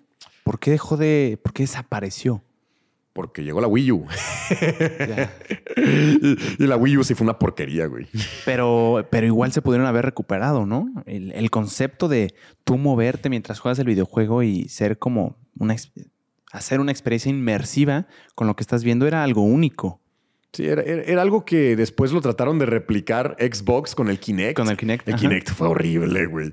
Y, y aparte el, eh, el PlayStation Move, ¿no? Que, que, pues eran básicamente la misma chingadera, ¿no? Que, que el eh, Wii Remote y que el Nunchuck, los dos controles que usabas para, para el Wii. Y, y está bastante interesante cómo, pues, o sea, llegó el Wii y les partió la madre, pero sabroso. ¿En qué, ¿En qué año fue esto exactamente? Por ahí del 2000 Do- qué? do- 2005. 2005. 2005 llega el Xbox 360, Ujú. llega el Wii y llega el Play 3. El Play 3 fue, Ala. Mira, pasamos de que Sony fuera el ganador triunfante, güey, pero así el ganador absoluto y, triunfa- y triunfante y que se los llevó a, to- a toditos de corbata, a que fuera Nintendo, güey. Nintendo fue el ganador absoluto en esa, en esa guerra de consolas de, de tres, güey, ¿no? Y aparte, después de eso, te- te- tenem- tenemos que tener en cuenta, pues, el hecho de que, a pesar de que teníamos el problema del anillo rojo de la muerte, ¿sí escuchaste de eso? No, En Xbox. ni idea. Xbox, para sacar sus consolas antes, en ese momento, cuando estaban saliendo los primeros Xbox 360, tuvieron que apresurar ¿no? su producción y por lo tanto un chingo salieron eh, defectuosos con algo que se le llama el anillo rojo de la muerte. Ya ves que tenía un, anillito verde alrededor de- del botón de encendido, ¿no? En el momento en el que ese anillo se tornara rojo, güey, pero así como con pedacitos naranjas, se le llamaba el anillo rojo de la muerte. Quiere decir que tu consola quedaba inservible. En cuanto eso pasaba, ya no servía más. Y se chingó. Y tú Ah, podías chinga. decirle a Microsoft, ¿sabes qué? Eh, dame una garantía, ¿no? Dame una garantía. Y sí, y te mandaban eh, otro Xbox, pero ya estabas asegurado como cliente de Microsoft. O sea, fue una movida sucia, güey. Pero ¿por qué asegurado? Ya estabas asegurado, ¿por qué? Porque ya te chingaste y ya compraste con- consola de Microsoft. Y si, te, y si tú les decías, oye, quiero uno nuevo, aquí está mi garantía. Ok. Y te llegaba, te llegaba como a la semana. y tú seguías siendo cliente de Microsoft. ¿Por qué? Porque te daban uno nuevo gratis. Ya. En- O sea, ¿se sabe hasta hoy en día el registro de que eso fue una técnica intencional o se sigue en, en el misterio Yo de creo que quién fue sabe si fue accidente? Yo sí creo que tuvieron toda la intención de hacerlo de Microsoft. Hijos de la chingada, güey. Pues la neta se oye como algo brillante, muy argumentable en, en- en ética, pero está, está interesante. Sí, la verdad es que fue un, safe, ¿no? Que, que se dieron, pero horrible estos cuates, eh, eh, eh, en el que pues, no le dieron oportunidad a la gente de reaccionar. Simplemente dijeron, pues bueno, ya me chingué, ya compré consola de Xbox y, y ya después se daban cuenta, ¿sabes qué? El Xbox sí está muy chido, está muy chido el 360. Y el gran perdedor en esa generación de consolas fue el Play 3, pero todo cambió en el Play 4 en el Xbox One y en el Wii U. No, hombre, el Wii U, gran perdedor, güey. Después tenemos el, el One, que estaba bastante competente, pero el Play 4 se los llevó de calle, güey. Era, Era la mejor consola, con los mejores juegos en esa generación, güey. Tenían un servicio muy chido, la verdad. Pero todo cambió desde el momento en el que Nintendo agarró por su propio lado Xbox y PlayStation se empezaron a partir la madre mutuamente, Nintendo ya afianzó a su propia, ya aseguró a su propia audiencia. A su comunidad. Sí, su propia comunidad está con Nintendo. Los nintenderos no consumen ni PlayStation ni Xbox, consumen puro Nintendo. Eso es interesante. ¿A qué crees que se deba? ¿A los juegos exclusivos de Nintendo? Yo creo que se debe no solamente a las exclusivas de Nintendo, güey, sino la experiencia que te da Nintendo. Ok. E, es, algo distinto, porque si te fijas, es una consola que la puedes, eh, eh, en la Switch, la puedes conectar a la tele, pero te la llevas, ¿no? pero de repente tienes estos títulos con los que te puedes agarrar a madrazos, ¿no? Por ejemplo, el Smash ahí con la familia. Eh, eh, con, tus amigos, ¿no? Tienes eh, los títulos de Mario. tiene juegos que son estúpidamente divertidos de jugar, pero no son dirigidos necesariamente a audiencias mayores. Ese es mm. el gran éxito de Nintendo. Son family friendly, son para las familias y los niños. Son family friendly, no solamente son para familias y niños, también son para para ñoños retros, betarros que tienen cumpliendo, que, tienen comprando Nintendo desde toda la vida, ¿no? Ok. E, entonces, Nintendo agarró su propio mercado, ¿no? y Xbox y PlayStation, que eran esencialmente lo mismo, al menos durante la generación pasada y durante esta también, se empezaron a dar en la madre horrible a partir de la Play 4 y a partir del Xbox One y ahorita, yo tengo que admitirlo, Microsoft se los está chingando, pero sabroso, güey, sabroso, cabrón. Y Sony está dando patadas de ahogado nomás, güey. Y Nintendo nomás está bien cómodo ahí vendiendo millones y millones y millones de copias de, de Pokémon Scarlet y Violet. Ellos se quedaron peleando y eh, Nintendo se alejó y afianzó su propia gente. Ya no están como antes que estaban en peligro de perder ante PlayStation porque esencialmente eh, cuando estaban los tres al principio, que eran el Cubo, el Xbox y el, eh, y, el PlayStation 2, esencialmente pues era muy similar, ¿no? Era muy similar todo. Tenían shooters, tenían juegos de peleas, tenían RPGs, etcétera. Tenían todo. Los tres. Los tres tenían pues, los, tres, los tres tenían todo, güey. Digo, el, Nintendo siempre fue como que más. Eh, el Nintendo GameCube siempre fue más dirigido como que a audiencias más jóvenes, ¿no? Siempre tuvo sus clásicos, ¿no? Nintendo desde hace años. Pero esa diferencia tan notoria se empezó a hacer evidente a partir del Wii, güey. Se empezó a hacer diferente y fue una diferencia que creció, güey, a partir.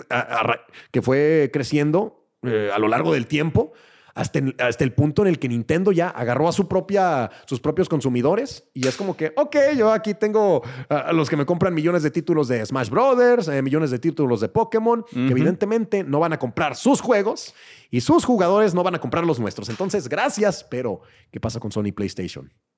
Guerra, güey, guerra absoluta. Entonces, es eh, más o menos lo mismo que ocurrió cuando estaba la Play 1 y que estaba el Nintendo 64. Gracias por la historia. Se agarraron a vergazos con todo. Me acabas de poner en contexto muy cabrón y te lo agradezco. ¿Qué crees que tenga que pasar, John, para que se equipare la batalla PlayStation Xbox? ¿Qué tiene que hacer PlayStation para ponerse otra vez, si no al frente, a un nivel. Voy a cobrar por decirles a los de PlayStation, güey. aquí, aquí ponemos tu número de cuenta. Ah, eh, eh, eh, la, cuenta es cuatro. a ver. No, pero yo creo que lo que tienen que hacer es aferrarse a sus exclusivas y sacar nuevas exclusivas, güey, ¿sabes? Aferrarse a las que ya tienen, porque el último juego de God of War fue muy bueno. Digo, The Last of Us 2 está cuestionable, pero fue muy buen juego. Eh, The Ghost of Tsushima fue muy buen juego también, también nominado al GOTY el mismo año que, que The Last of Us 2. Entonces, tenemos toda esta gran cantidad de títulos que pudieran explotar, incluso, digo, siguen teniendo gran dominio sobre Final Fantasy, siguen teniendo gran dominio sobre, eh, yo, que sé, Metal Gear. Entonces, pudieran armar algo con eso, que se aferren a sus exclusivas, que hagan su propia audiencia exactamente como le hizo Nintendo, ¿no? Porque cabe aclarar, los que consumen eh, Xbox son más de shooters. Definitivamente son más de shooters. Ok. Pero los que consumen PlayStation son mucho más de juegos de aventura de acción, ¿no? ¿Crees que tienen que hacer nuevas historias? Sí, tienen que hacer nuevas historias y nuevas exclusivas, consentir a su audiencia, no ser unos pelmazos, ¿no? Y simplemente dedicarse a, ah, ¿sabes qué? Ya estamos cómodos, vamos a chafearle, porque sí le han, sí le han chafeado, güey, le han, le, han, aflojado y por lo tanto han ido perdiendo exclusivas con el tiempo, güey. Perdieron la exclusividad de, de Metal Gear, perdieron la exclusividad de, de, Final Fantasy y digo, ¿qué sigue? ¿Van a perder God of War? ok. Ahorita están prendiendo de un hilo, de puro God of War, güey. De eso dependen ahorita. Y aparte del hecho de que están tan, eh, tan fuertes en cuanto a jugadores de Call of Duty, güey. Y precisamente por eso no quieren soltar el hueso. La exclusividad, claro. ¿Crees que sea, John, entonces una batalla interminable? La batalla Xbox PlayStation. No necesariamente interminable, güey. Yo creo que va a durar hasta que. Hasta que una de esas compañías desista. Por ejemplo, la primera guerra de consolas no fue entre eh, PlayStation, no fue entre Xbox y Nintendo, fue entre Nintendo y Sega. Fue entre Nintendo y Sega. Fue una batalla muy dura que, pues digo, tenían sus respectivas mascotas cada uno, ¿no? Y Sega terminó por desistir de la creación de consolas eh, cuando se aventaron, eh, ¿cómo se llama? La la Sega Dreamcast, que de hecho fue la consola más avanzada de su generación. Era un monstruo la Sega, la Sega Dreamcast, güey. ¿Qué innovación tenía? ¿Qué innovación tenía? Que fue la primera consola de toda la historia que permitió jugabilidad en línea. Pero, ¿qué te iba a decir? Estaba en la misma generación de PlayStation 2, de Nintendo GameCube y Xbox.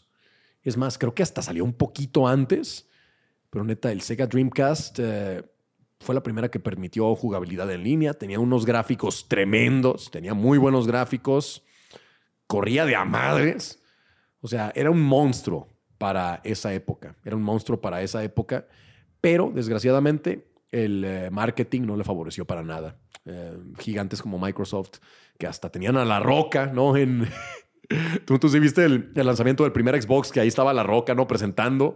Eh, de hecho, La Roca hizo el destape del primer, del primer Xbox, güey. No sabía eso. Sí, o sea. Por ahí debe andar el video, ¿no? Sí. ¿Cuántos compas no crees que tiene Bill Gates? O sea, tiene un montonal de compas Bill Gates. Entonces, de repente dijo, ¿sabes qué? Soy el hombre más rico del mundo. Entonces, en ese entonces era Bill Gates, no era Elon Musk. Entonces, nomás salió el cuate y ¡pum! Destapó y, ¡oh! Xbox, ¿no? El primer Xbox que existió. El primer Xbox. ¿En qué año? ¿De qué año estamos hablando? De 2005. 2005. Sí, 2000. No, no, no, no, no, no, no. Espérate, espérate, carnal. Me estoy confundiendo. Si quieres, aquí lo busco. Fue en 2000. Eh, fue el 2000. Ya, en el, en el nuevo milenio. Sí. Muy el, el, mero año 2000. Eh, digo, corrígeme si estoy mal. Tengo lo fact chequeo. Tengo entendido que sí fue del, del puro año 2000.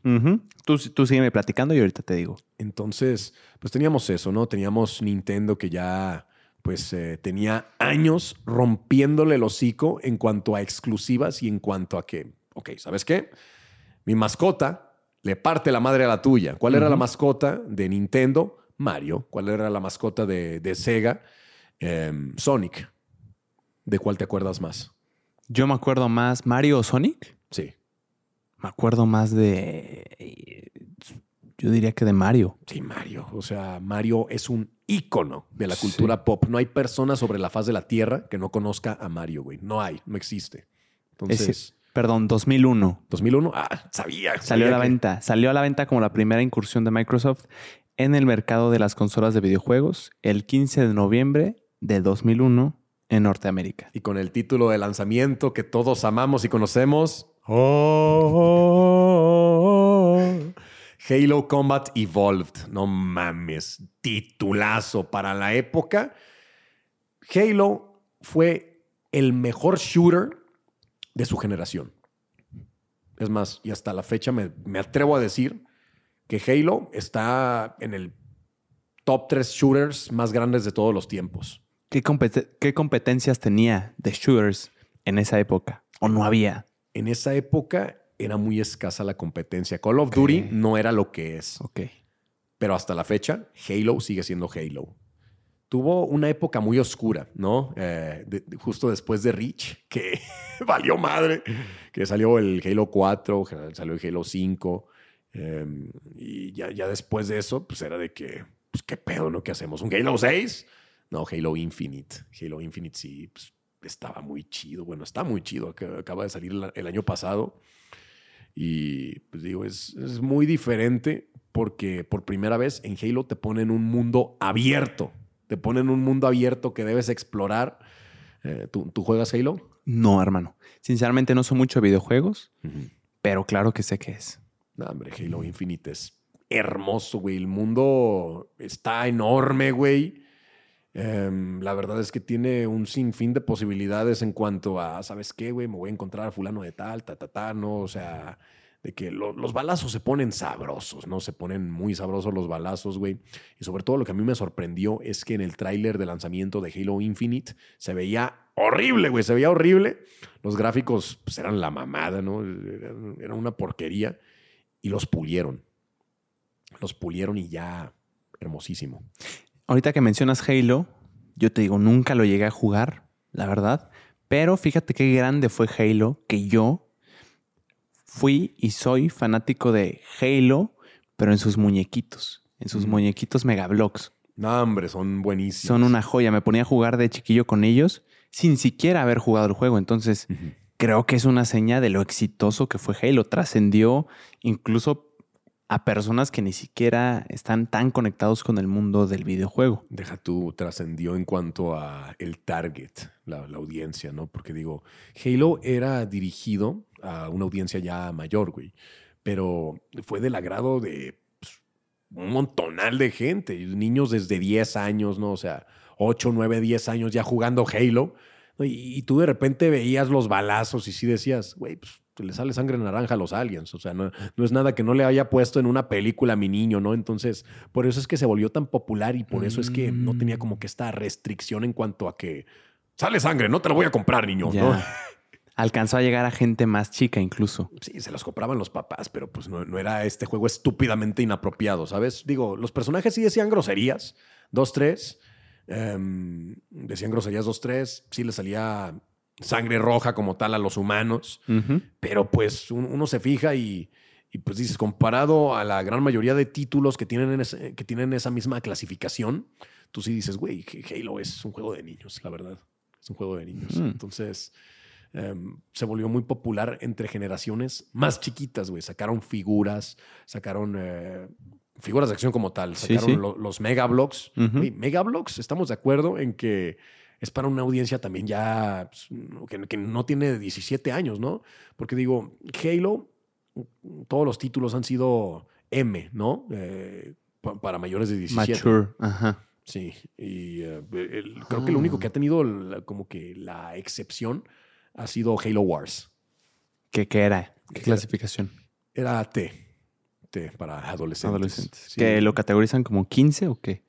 Eh, no, 13. 13. 13. Sí. Halo Wars era como que este título de estrategia en el cual tú mandabas a tus tropas ¿no? a partirle su madre al, Covenant, ¿no? a los aliens, ¿verdad? Y estaba muy chido. Estaba muy chido. La verdad es que. Digo, no, no me gustó tanto como los Halos, los otros, güey, los que sí eran shooters, los de balazos hombre, el 2, el 3 y el Reach, para mí esa fue la, trifecta perfecta, güey.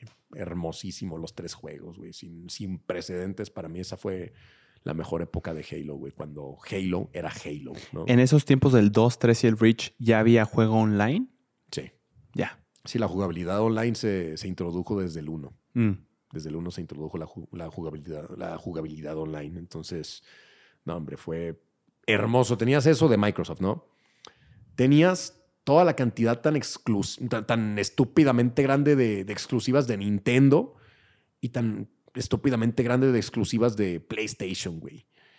Y de repente llega Sega y que tengo para competir, ¿no? O sea, una consola muy potente, ¿no? O sea, muy chingona, que pudo haber destrozado a cualquiera de esa generación en cuanto a capacidades puras, pero eh, el gran defecto fue los juegos. Los juegos hacen a la consola, güey si no tienes buenos títulos o si tienes buenos títulos pero no son suficientes, está destinada a morir tu consola. Y eso es lo que tiene miedo PlayStation que le pase. Que pierda la exclusividad de algunos. Sí. Sí, claro. ¿Dirías, John, que Knights of the Old Republic es tu videojuego favorito? ¿Dónde viste eso? Lo vi en una entrevista. Me estudiaste. Sí, claro. Me estudiaste. Eh, Knights of the Old Republic, definitivamente. Del, eh, pues bueno, yo creo que efectivamente Knights of the Old Republic de 2001, no, dos- no, 2003, perdón.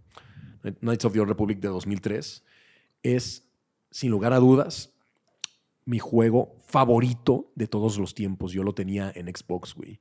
Y sa- sabes qué es lo que se me hizo como que muy traidor, que, que- que van a sacar el remake como tal de ese juego, pero ¿sabes para cuál consola? Para Play. Yo, no, ¿por qué? Para- Lo vas a jugar, evidentemente. Evidentemente lo voy a jugar, güey. ¿Qué hace que sea tu juego favorito de todos los tiempos? La historia.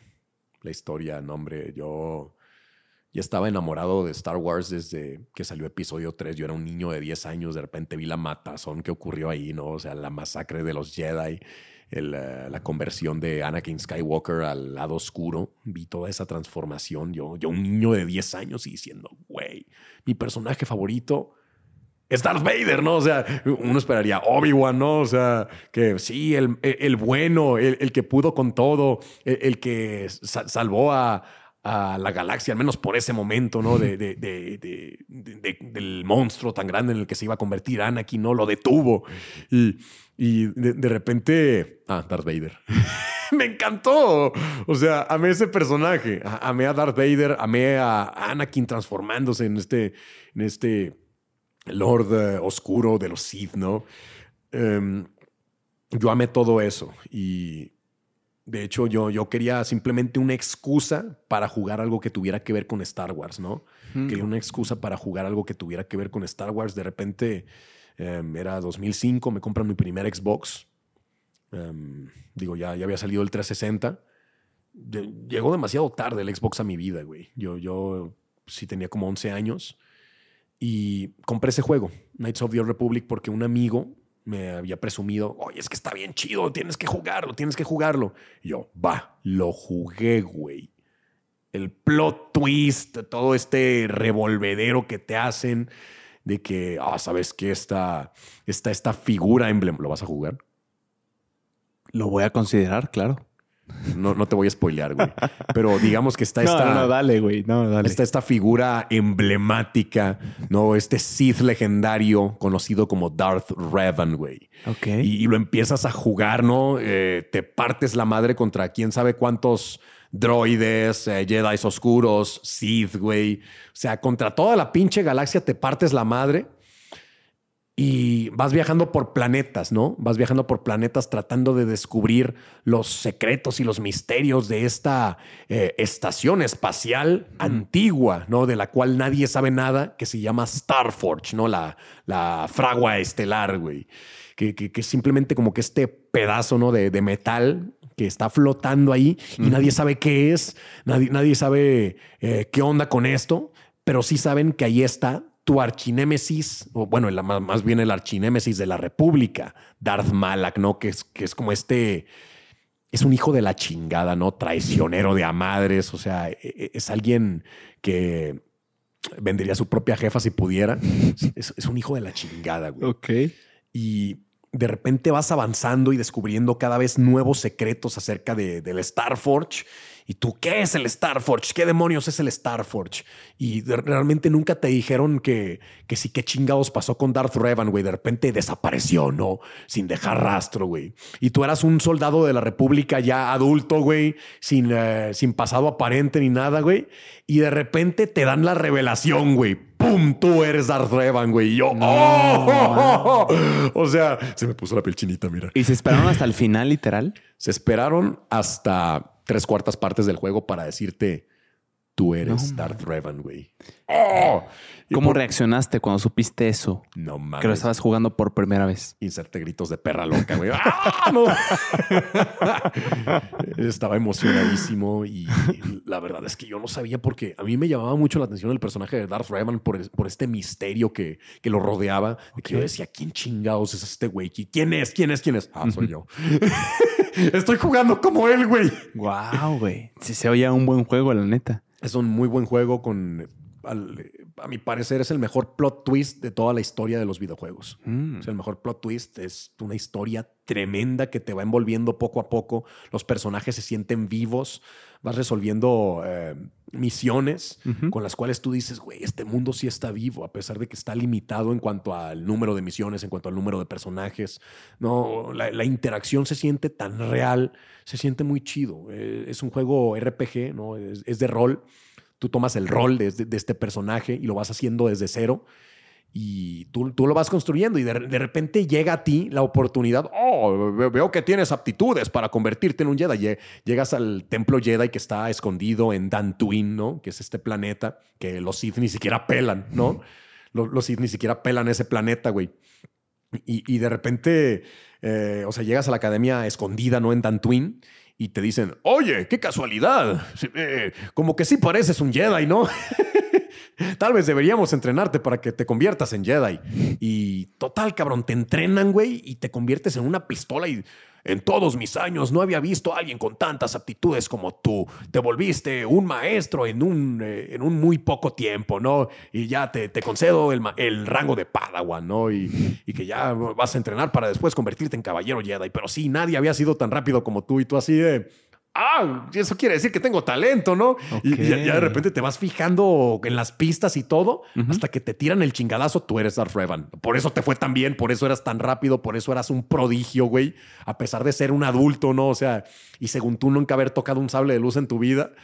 Em, no, hombre, es tremendo ese juego. A mí me encanta y te recomiendo 100% que lo juegues. Lo voy a considerar ahora mucho más por la emoción con lo que lo, lo cuentas, John. Te la cuento que con- se con ve que con te la emoción de un fascina, de- güey. de 12 años, Te fascina, se ve. Y qué cabrón.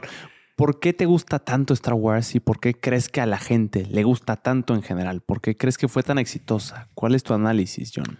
Porque Star Wars es tan amplio que es un universo para todos. Es un universo que tiene personajes de a madres. Es un universo que tiene personajes para derrochar, güey. Y si tú no te sientes identificado con uno, te sientes identificado con otro. Si no te gusta uno, te gusta otro. El universo de Star Wars es tan, eh, es tan extenso que abarca todo tipo de gente. Incluso yo puse a, a mi esposa a, a ver Mandalorian, lo amó, güey. Se enamoró de Star Wars a través de Mandalorian. De repente ella ve. De hecho, Disney tiene una máquina de marketing bien cabrona conocida como Grogu, alias Baby Yoda. ¿Ok? que no mames, fue el juguete más vendido du- du- durante los últimos tres años, tengo entendido. No, los pinches juguetes de Baby Yoda se vendían como pan caliente, güey. Y yo, yo recuerdo que de repente, le, te lo juro, cabrón, esta fue la reacción de, de mi esposa, le puse a Baby Yoda, por primera vez salió. Y ella gritó, ¡ah, qué bonito, güey! Y, y esa misma reacción tuvieron millones de personas que se enamoraron también de la historia. Y digo, la manera de llegarle a mi morra fue a través de algo estúpidamente tierno. Un Baby Yoda, un Grogu, ¿no? La manera de llegarme a mí fue a través de madrazos, güey. O sea, yo, yo quería ver madrazos en pantalla, yo quería ver acción, yo quería ver tragedia. Me llegaron así a mí, cabrón. La manera de, de llegarle a otros es eh, a través de la profundidad de la historia. Oh, sí. Y que la fuerza y que el misterio. Y, y aparte, episodio 5 es una joya, güey. Si Star Wars se caracteriza por algo, es por tener unos plot twists, pero que tú dices, ¿qué chingados es esto? Imagínate nomás, güey. Tú estás en eh, 1900. A ver, la, la original salió en el 77, el Imperio Contraataca salió como en el 81 por ahí. Ujú. 81 por ahí. Y imagínate nomás, tú eres un escuincle, vienes de ver la primera y que tú dices, sí, pinche Darth Vader, no me cae, me cae gordísimo. O sea, es un, es un hijo de la guayaba, mató a, ma- mató a Obi-Wan, ¿no? Eh, y ahora es uno con la fuerza, pero mató a Obi-Wan, oh, maldito. Y es- está haciendo como que este camino del héroe Luke y que pues tú te estás fijando en todo, todo lo que está pasando Luke, de, de que se está transformando en un verdadero Jedi, lidiando con sus propias inseguridades y con sus propios miedos. Y es una historia súper bien construida que uno no lo analiza después de que ya la contaron mil veces, ¿sabes? Em, pero en el momento en el que empiezas a ver todo y ya te tiran el madrazo de que llega Darth Vader y yo soy tu padre. Imagínate nomás haber sido un escuincle en ese entonces.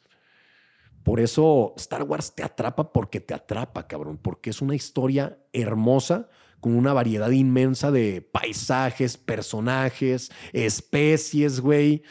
Eh, por eso es que atrapa a tantas personas Star Wars, porque es un universo que es para todos. Qué interesante eso de universo para todos. Y como me lo platicaste de que tu esposa le llegó por Baby Yoda. se enamoró de eso. Que, es bien tierno, cabrón, por eso. Y ese fue su puente para Star Wars y tú los madrazos. No sé, no creo que sea tan fácil. ¿Crees que los productores piensen tan a detalle en esto o simplemente fue una hermosa coincidencia?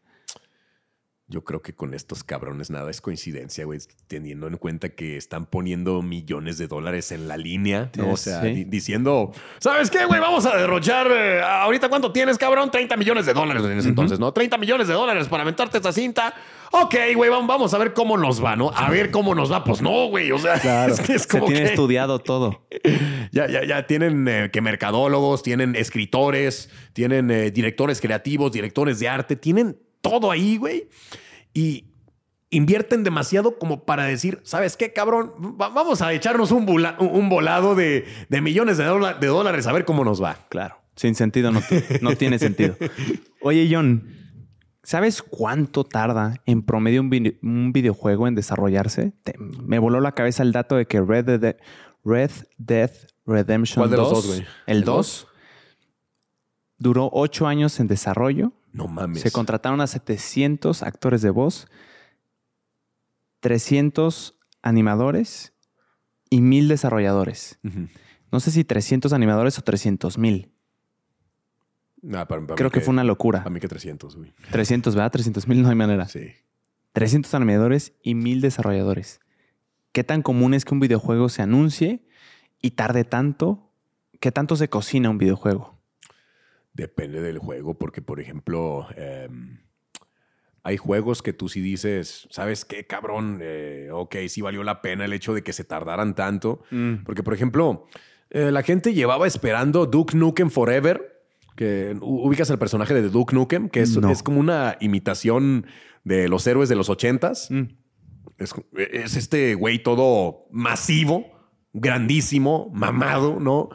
Güero que representa eh, la libertad estadounidense, ¿no?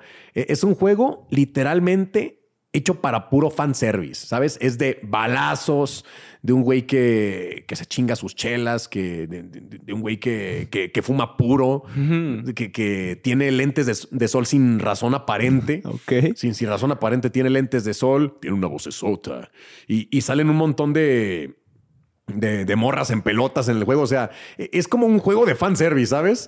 E, es, como el juego ideal para todo aquel, eh, toda aquella persona que se hacía sus chaquetas mentales durante los años 80, ¿no? O sea, representa como que esta rebeldía estadounidense, ¿no?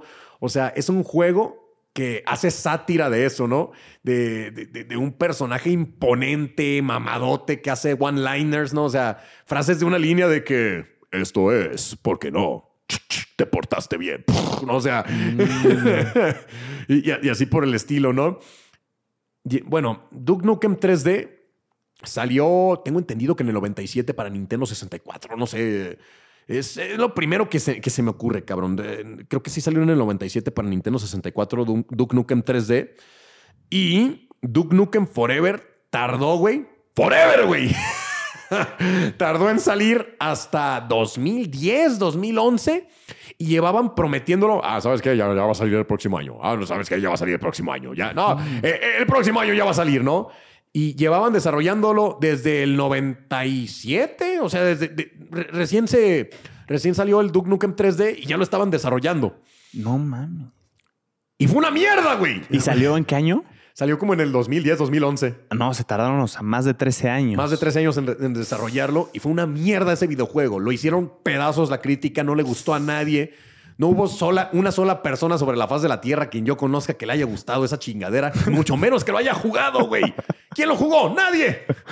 Wow, más de 13 años en desarrollo. Y, si me preguntas. Qué verdadera locura. Exacto. O sea, y, y si me preguntas los 8 años que se tardaron para Red Dead Redemption 2, yo creo que sí valieron la pena y que sí estuvieron bien invertidos, mm. porque Rockstar Games saben que invierte. Rockstar Games es, eh, una, por algo, es una de las mayores empresas cuando se trata de desarrollo de videojuegos. La verdad es que es algo sin precedentes lo que ellos han hecho en cuanto a contar historias y hacer sentir sus universos vivos, güey. Em, la verdad es que Rockstar Games es una compañía única y nadie ha hecho lo que ellos han hecho, güey. Al menos cuando se trata de videojuegos de mundo abierto. Entonces, digo, tenemos el ejemplo de Red Dead Redemption 2 oro, ¿no? O sea, por un lado tenemos oro y por otro lado tenemos avasallante y absoluto fracaso, ¿no? Duke Nukem Forever. ok. Está cabrón en los tiempos de desarrollo de los videojuegos. No tenía ni idea que, que, Sí, pero años sí hay, ¿no? Años sí son. Em, para ir cerrando, John, ¿cuál es el proceso para grabar tus videos, hermano? Porque al hablar de noticias, hay noticias que salen y en caliente se tienen que contar. Mm. ¿Tienes como una rutina de grabación o en cuanto salga se graba? A ver, eh, ok, todo empieza desde que estoy haciendo un desmadre en la casa, ¿no? Eh, haciéndome cargo de, las labores, ¿no? ahí, junto con mi esposa. Estoy haciéndome cargo de las labores al mismo tiempo que me van mandando las notas y yo las voy redactando por medio de mi siempre confiable Moto G6, ¿no? O sea, hay gente que, que se dedica, que es de tu equipo, que te manda noticias. El productor, Andrés. El productor Andrés me, manda, que de hecho es el, mismo con quien tú te pusiste en contacto. Ok. Eh, ya le puse nombre. Estuve pensando que eras tú y luego ya me clarificó que no eras tú. Muy bien. Eh, el buen Andrés. Eh, es, es él, él, es mi, él es mi productor, él es mi manager. La verdad es que es una chingonería en su trabajo. Y él escoge las notas eh, más eh, polémicas del momento que tengan que ver con todo esto. Y aparte, como el güey no le haya el amarillismo, ¿verdad?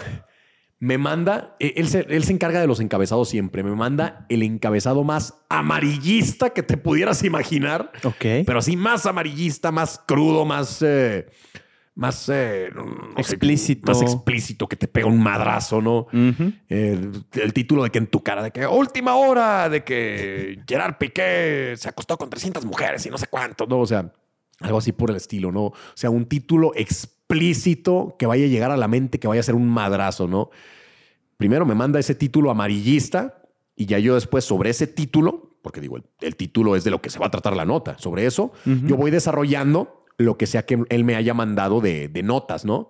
Y ya yo voy investigando, voy checando las notas y tra, tra, tra, tra, voy extrayendo información, pa, pa, pa, pa, pa, hasta que ¡pum! Sacamos la nota. Y después yo procedo a ya sea comer en la casa, ¿no? O sea, hacer como que todo este proceso de, del mantra de calmarme después de, de, estar escribiendo todo.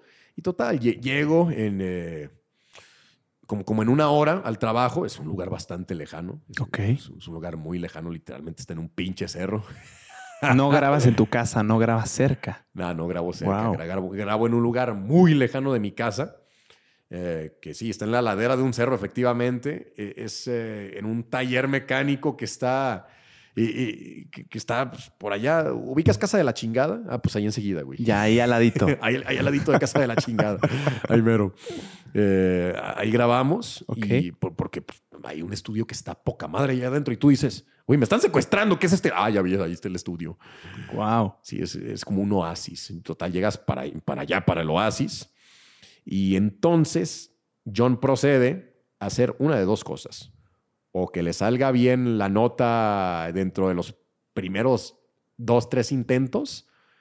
Y si pasa de eso, John, vertiente 2, se empieza a encabronar. Mucho por la cantidad tan exorbitante y, eh, no sé, abrumadora de, errores, ¿no? Que, que, es precisamente lo que yo te decía, de que hay veces en que yo me puedo, yo puedo sacar la nota bien a la primera.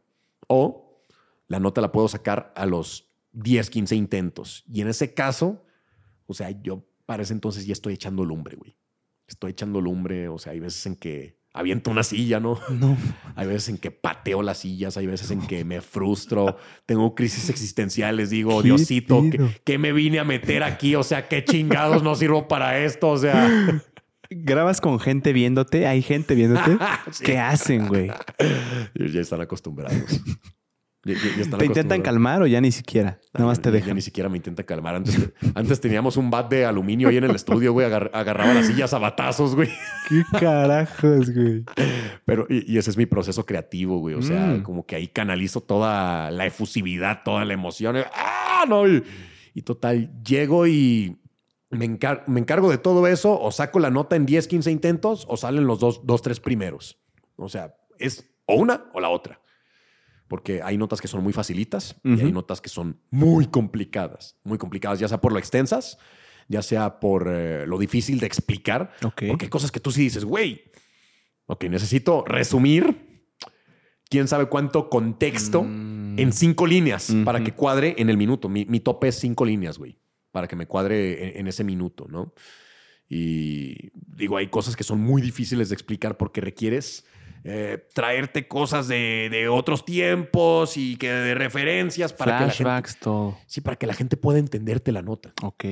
Hay veces en que yo me, he esforzado al máximo y que la gente dice, no te entendí ni madres en los comentarios, pero me gustó tu video yo. Ah, gracias, ¿no? Lo tomo. lo, tomaré, pero me ofende muchísimo, ¿no? Pero sí, e-, ese es el proceso creativo, constructivo, pero destructivo al mismo tiempo que, llevamos a cabo ahí. Sí, o sea, hay veces en que yo empiezo a mentar madres. De hecho, también tenemos un saco de box ahí en el estudio y yo me pongo a romperle su madre al saco de box, güey, cuando de plano estoy así frustradísimo. Wow. Porque sí es una cantidad de energía muy cabrona la que tienes que manejar al momento de, de, de ¿cómo se dice? Al momento de grabar algo así porque son noticias gritadas conmigo rojo. Y yo digo, güey, ¿qué pasa cuando de repente estás tirando, yo que sé, un kamehameha bien pasado de lanza y de repente llega la nota como si nada y ¡pum! te lo desvía, güey. Pues como que, ¡ah! Otra vez, güey. Claro. Tras, tras, tras, tras, tras, tras. Te frustras, güey. Después descanso tantito, descanso, vuelvo a grabar. Posiblemente me va a volver a salir mal. me pongo a pegarle a la silla, ¿no? Patadas, yo qué sé, la viento, güey. Y, ya después de eso, cuando me calmo y que digo, ¿sabes qué? vamos a entrar, entrar, en un estado más zen, ¿no? O sea, ahí es cuando redescubro esa calma dentro de la tormenta y la nota sale. Qué peculiar el método. En promedio, ¿cuánto dirías? Hay algunas más cortas, hay unas más largas, pero en promedio, ¿cuánto te tardas grabando una sola noticia, John? Depende mucho, porque mira, el proceso de grabación como tal grabación después de la redacción y de todo. La, redacción son como, ponle que unas tres horas. unas tres, cuatro horas. ¿Una sola nota? No. Ah, de, ya en grupo. Las cinco del día. Ah, ok. Son cinco al día. Sí, saco cinco notas al día. Wow. Cinco notas al día y cinco videos ya cocinaditos y todo de... No tenemos postproducción. No tenemos postproducción. Em, usamos OBS para... Eh, y, le, vamos cambiando las pinches imágenes como si fuera PowerPoint, güey. Pero la bronca de esto es que no se puede replicar algo así. ¿Por qué? Porque no en todos lados vas a tener al mono. ¿Sabes? Por, eso es como que tú puedes poner a cualquier pendejo ahí, güey. Pero, ¿qué te garantiza que la noticia te vaya a pegar, güey? ¿Qué te garantiza que el mono te vaya a jalar las vistas? ¿Qué te O sea, porque tú puedes tener la producción, puedes tener las imágenes poca madre, puedes tener eh, un sistema bien chingón, pero ¿qué pasa si el güey que estás poniendo a decir las cosas no empata con la audiencia? Mm. Es ahí donde, pues sí decimos, ¿sabes qué? Tenemos la fórmula mágica, pero también no la tenemos, güey. Porque ¿qué pasa si alguien lo trata de replicar y no le sale? Ya. No hay postproducción. Todo es una pantalla verde y así como sale el video, se publica. Todo es una pinche pantalla verde, güey. Y mientras me van grabando, le, va, cambiando las imágenes el Gio ah, como si fuera PowerPoint, güey. Como si fuera pinche PowerPoint y ya queda, güey. Yo creí que sí tenía postproducción. Ah, no. Ahora, pregunta obligada, John. La gente quiere saber esto. A ver. ¿Por qué estás rojo en los videos? ¿Es en parte la euforia y que no hay postproducción? ¿O qué sucede? Número uno, en el estudio se hace algo de calor, güey. Número dos, tengo una capacidad bien cabrona para gritar sin, eh, sin respirar, güey. Eh, mi voz es muy fuerte, güey. Por lo tanto, ejerzo mucha presión sobre la zona abdominal, mm. güey. Y eso termina por llevar sangre desde mi abdomen. O sea, yo, ¡ah! O sea, el momento de gritar y la llevo hasta la cara, ¿no? Wow. Y, es, no es de que yo, ah, sangre, ve hasta la cara, no, sino que en el momento de estar gritando sin, eh, sin tomar aire en el momento de estar gritando así de manera continua. Eso genera que te vuelvas rojo eventualmente, pero es algo que no cualquiera puede hacer. No, definitivamente. Yo me acuerdo de compañeros que en clase cuando se paraban y exponían y por alguna razón se ponían nerviosos, no había más manera de evidenciar que estaban nerviosos por los rojos que se ponían. Te lo agradezco mucho, John. Y cuando, cuando gustes podemos armar segunda parte.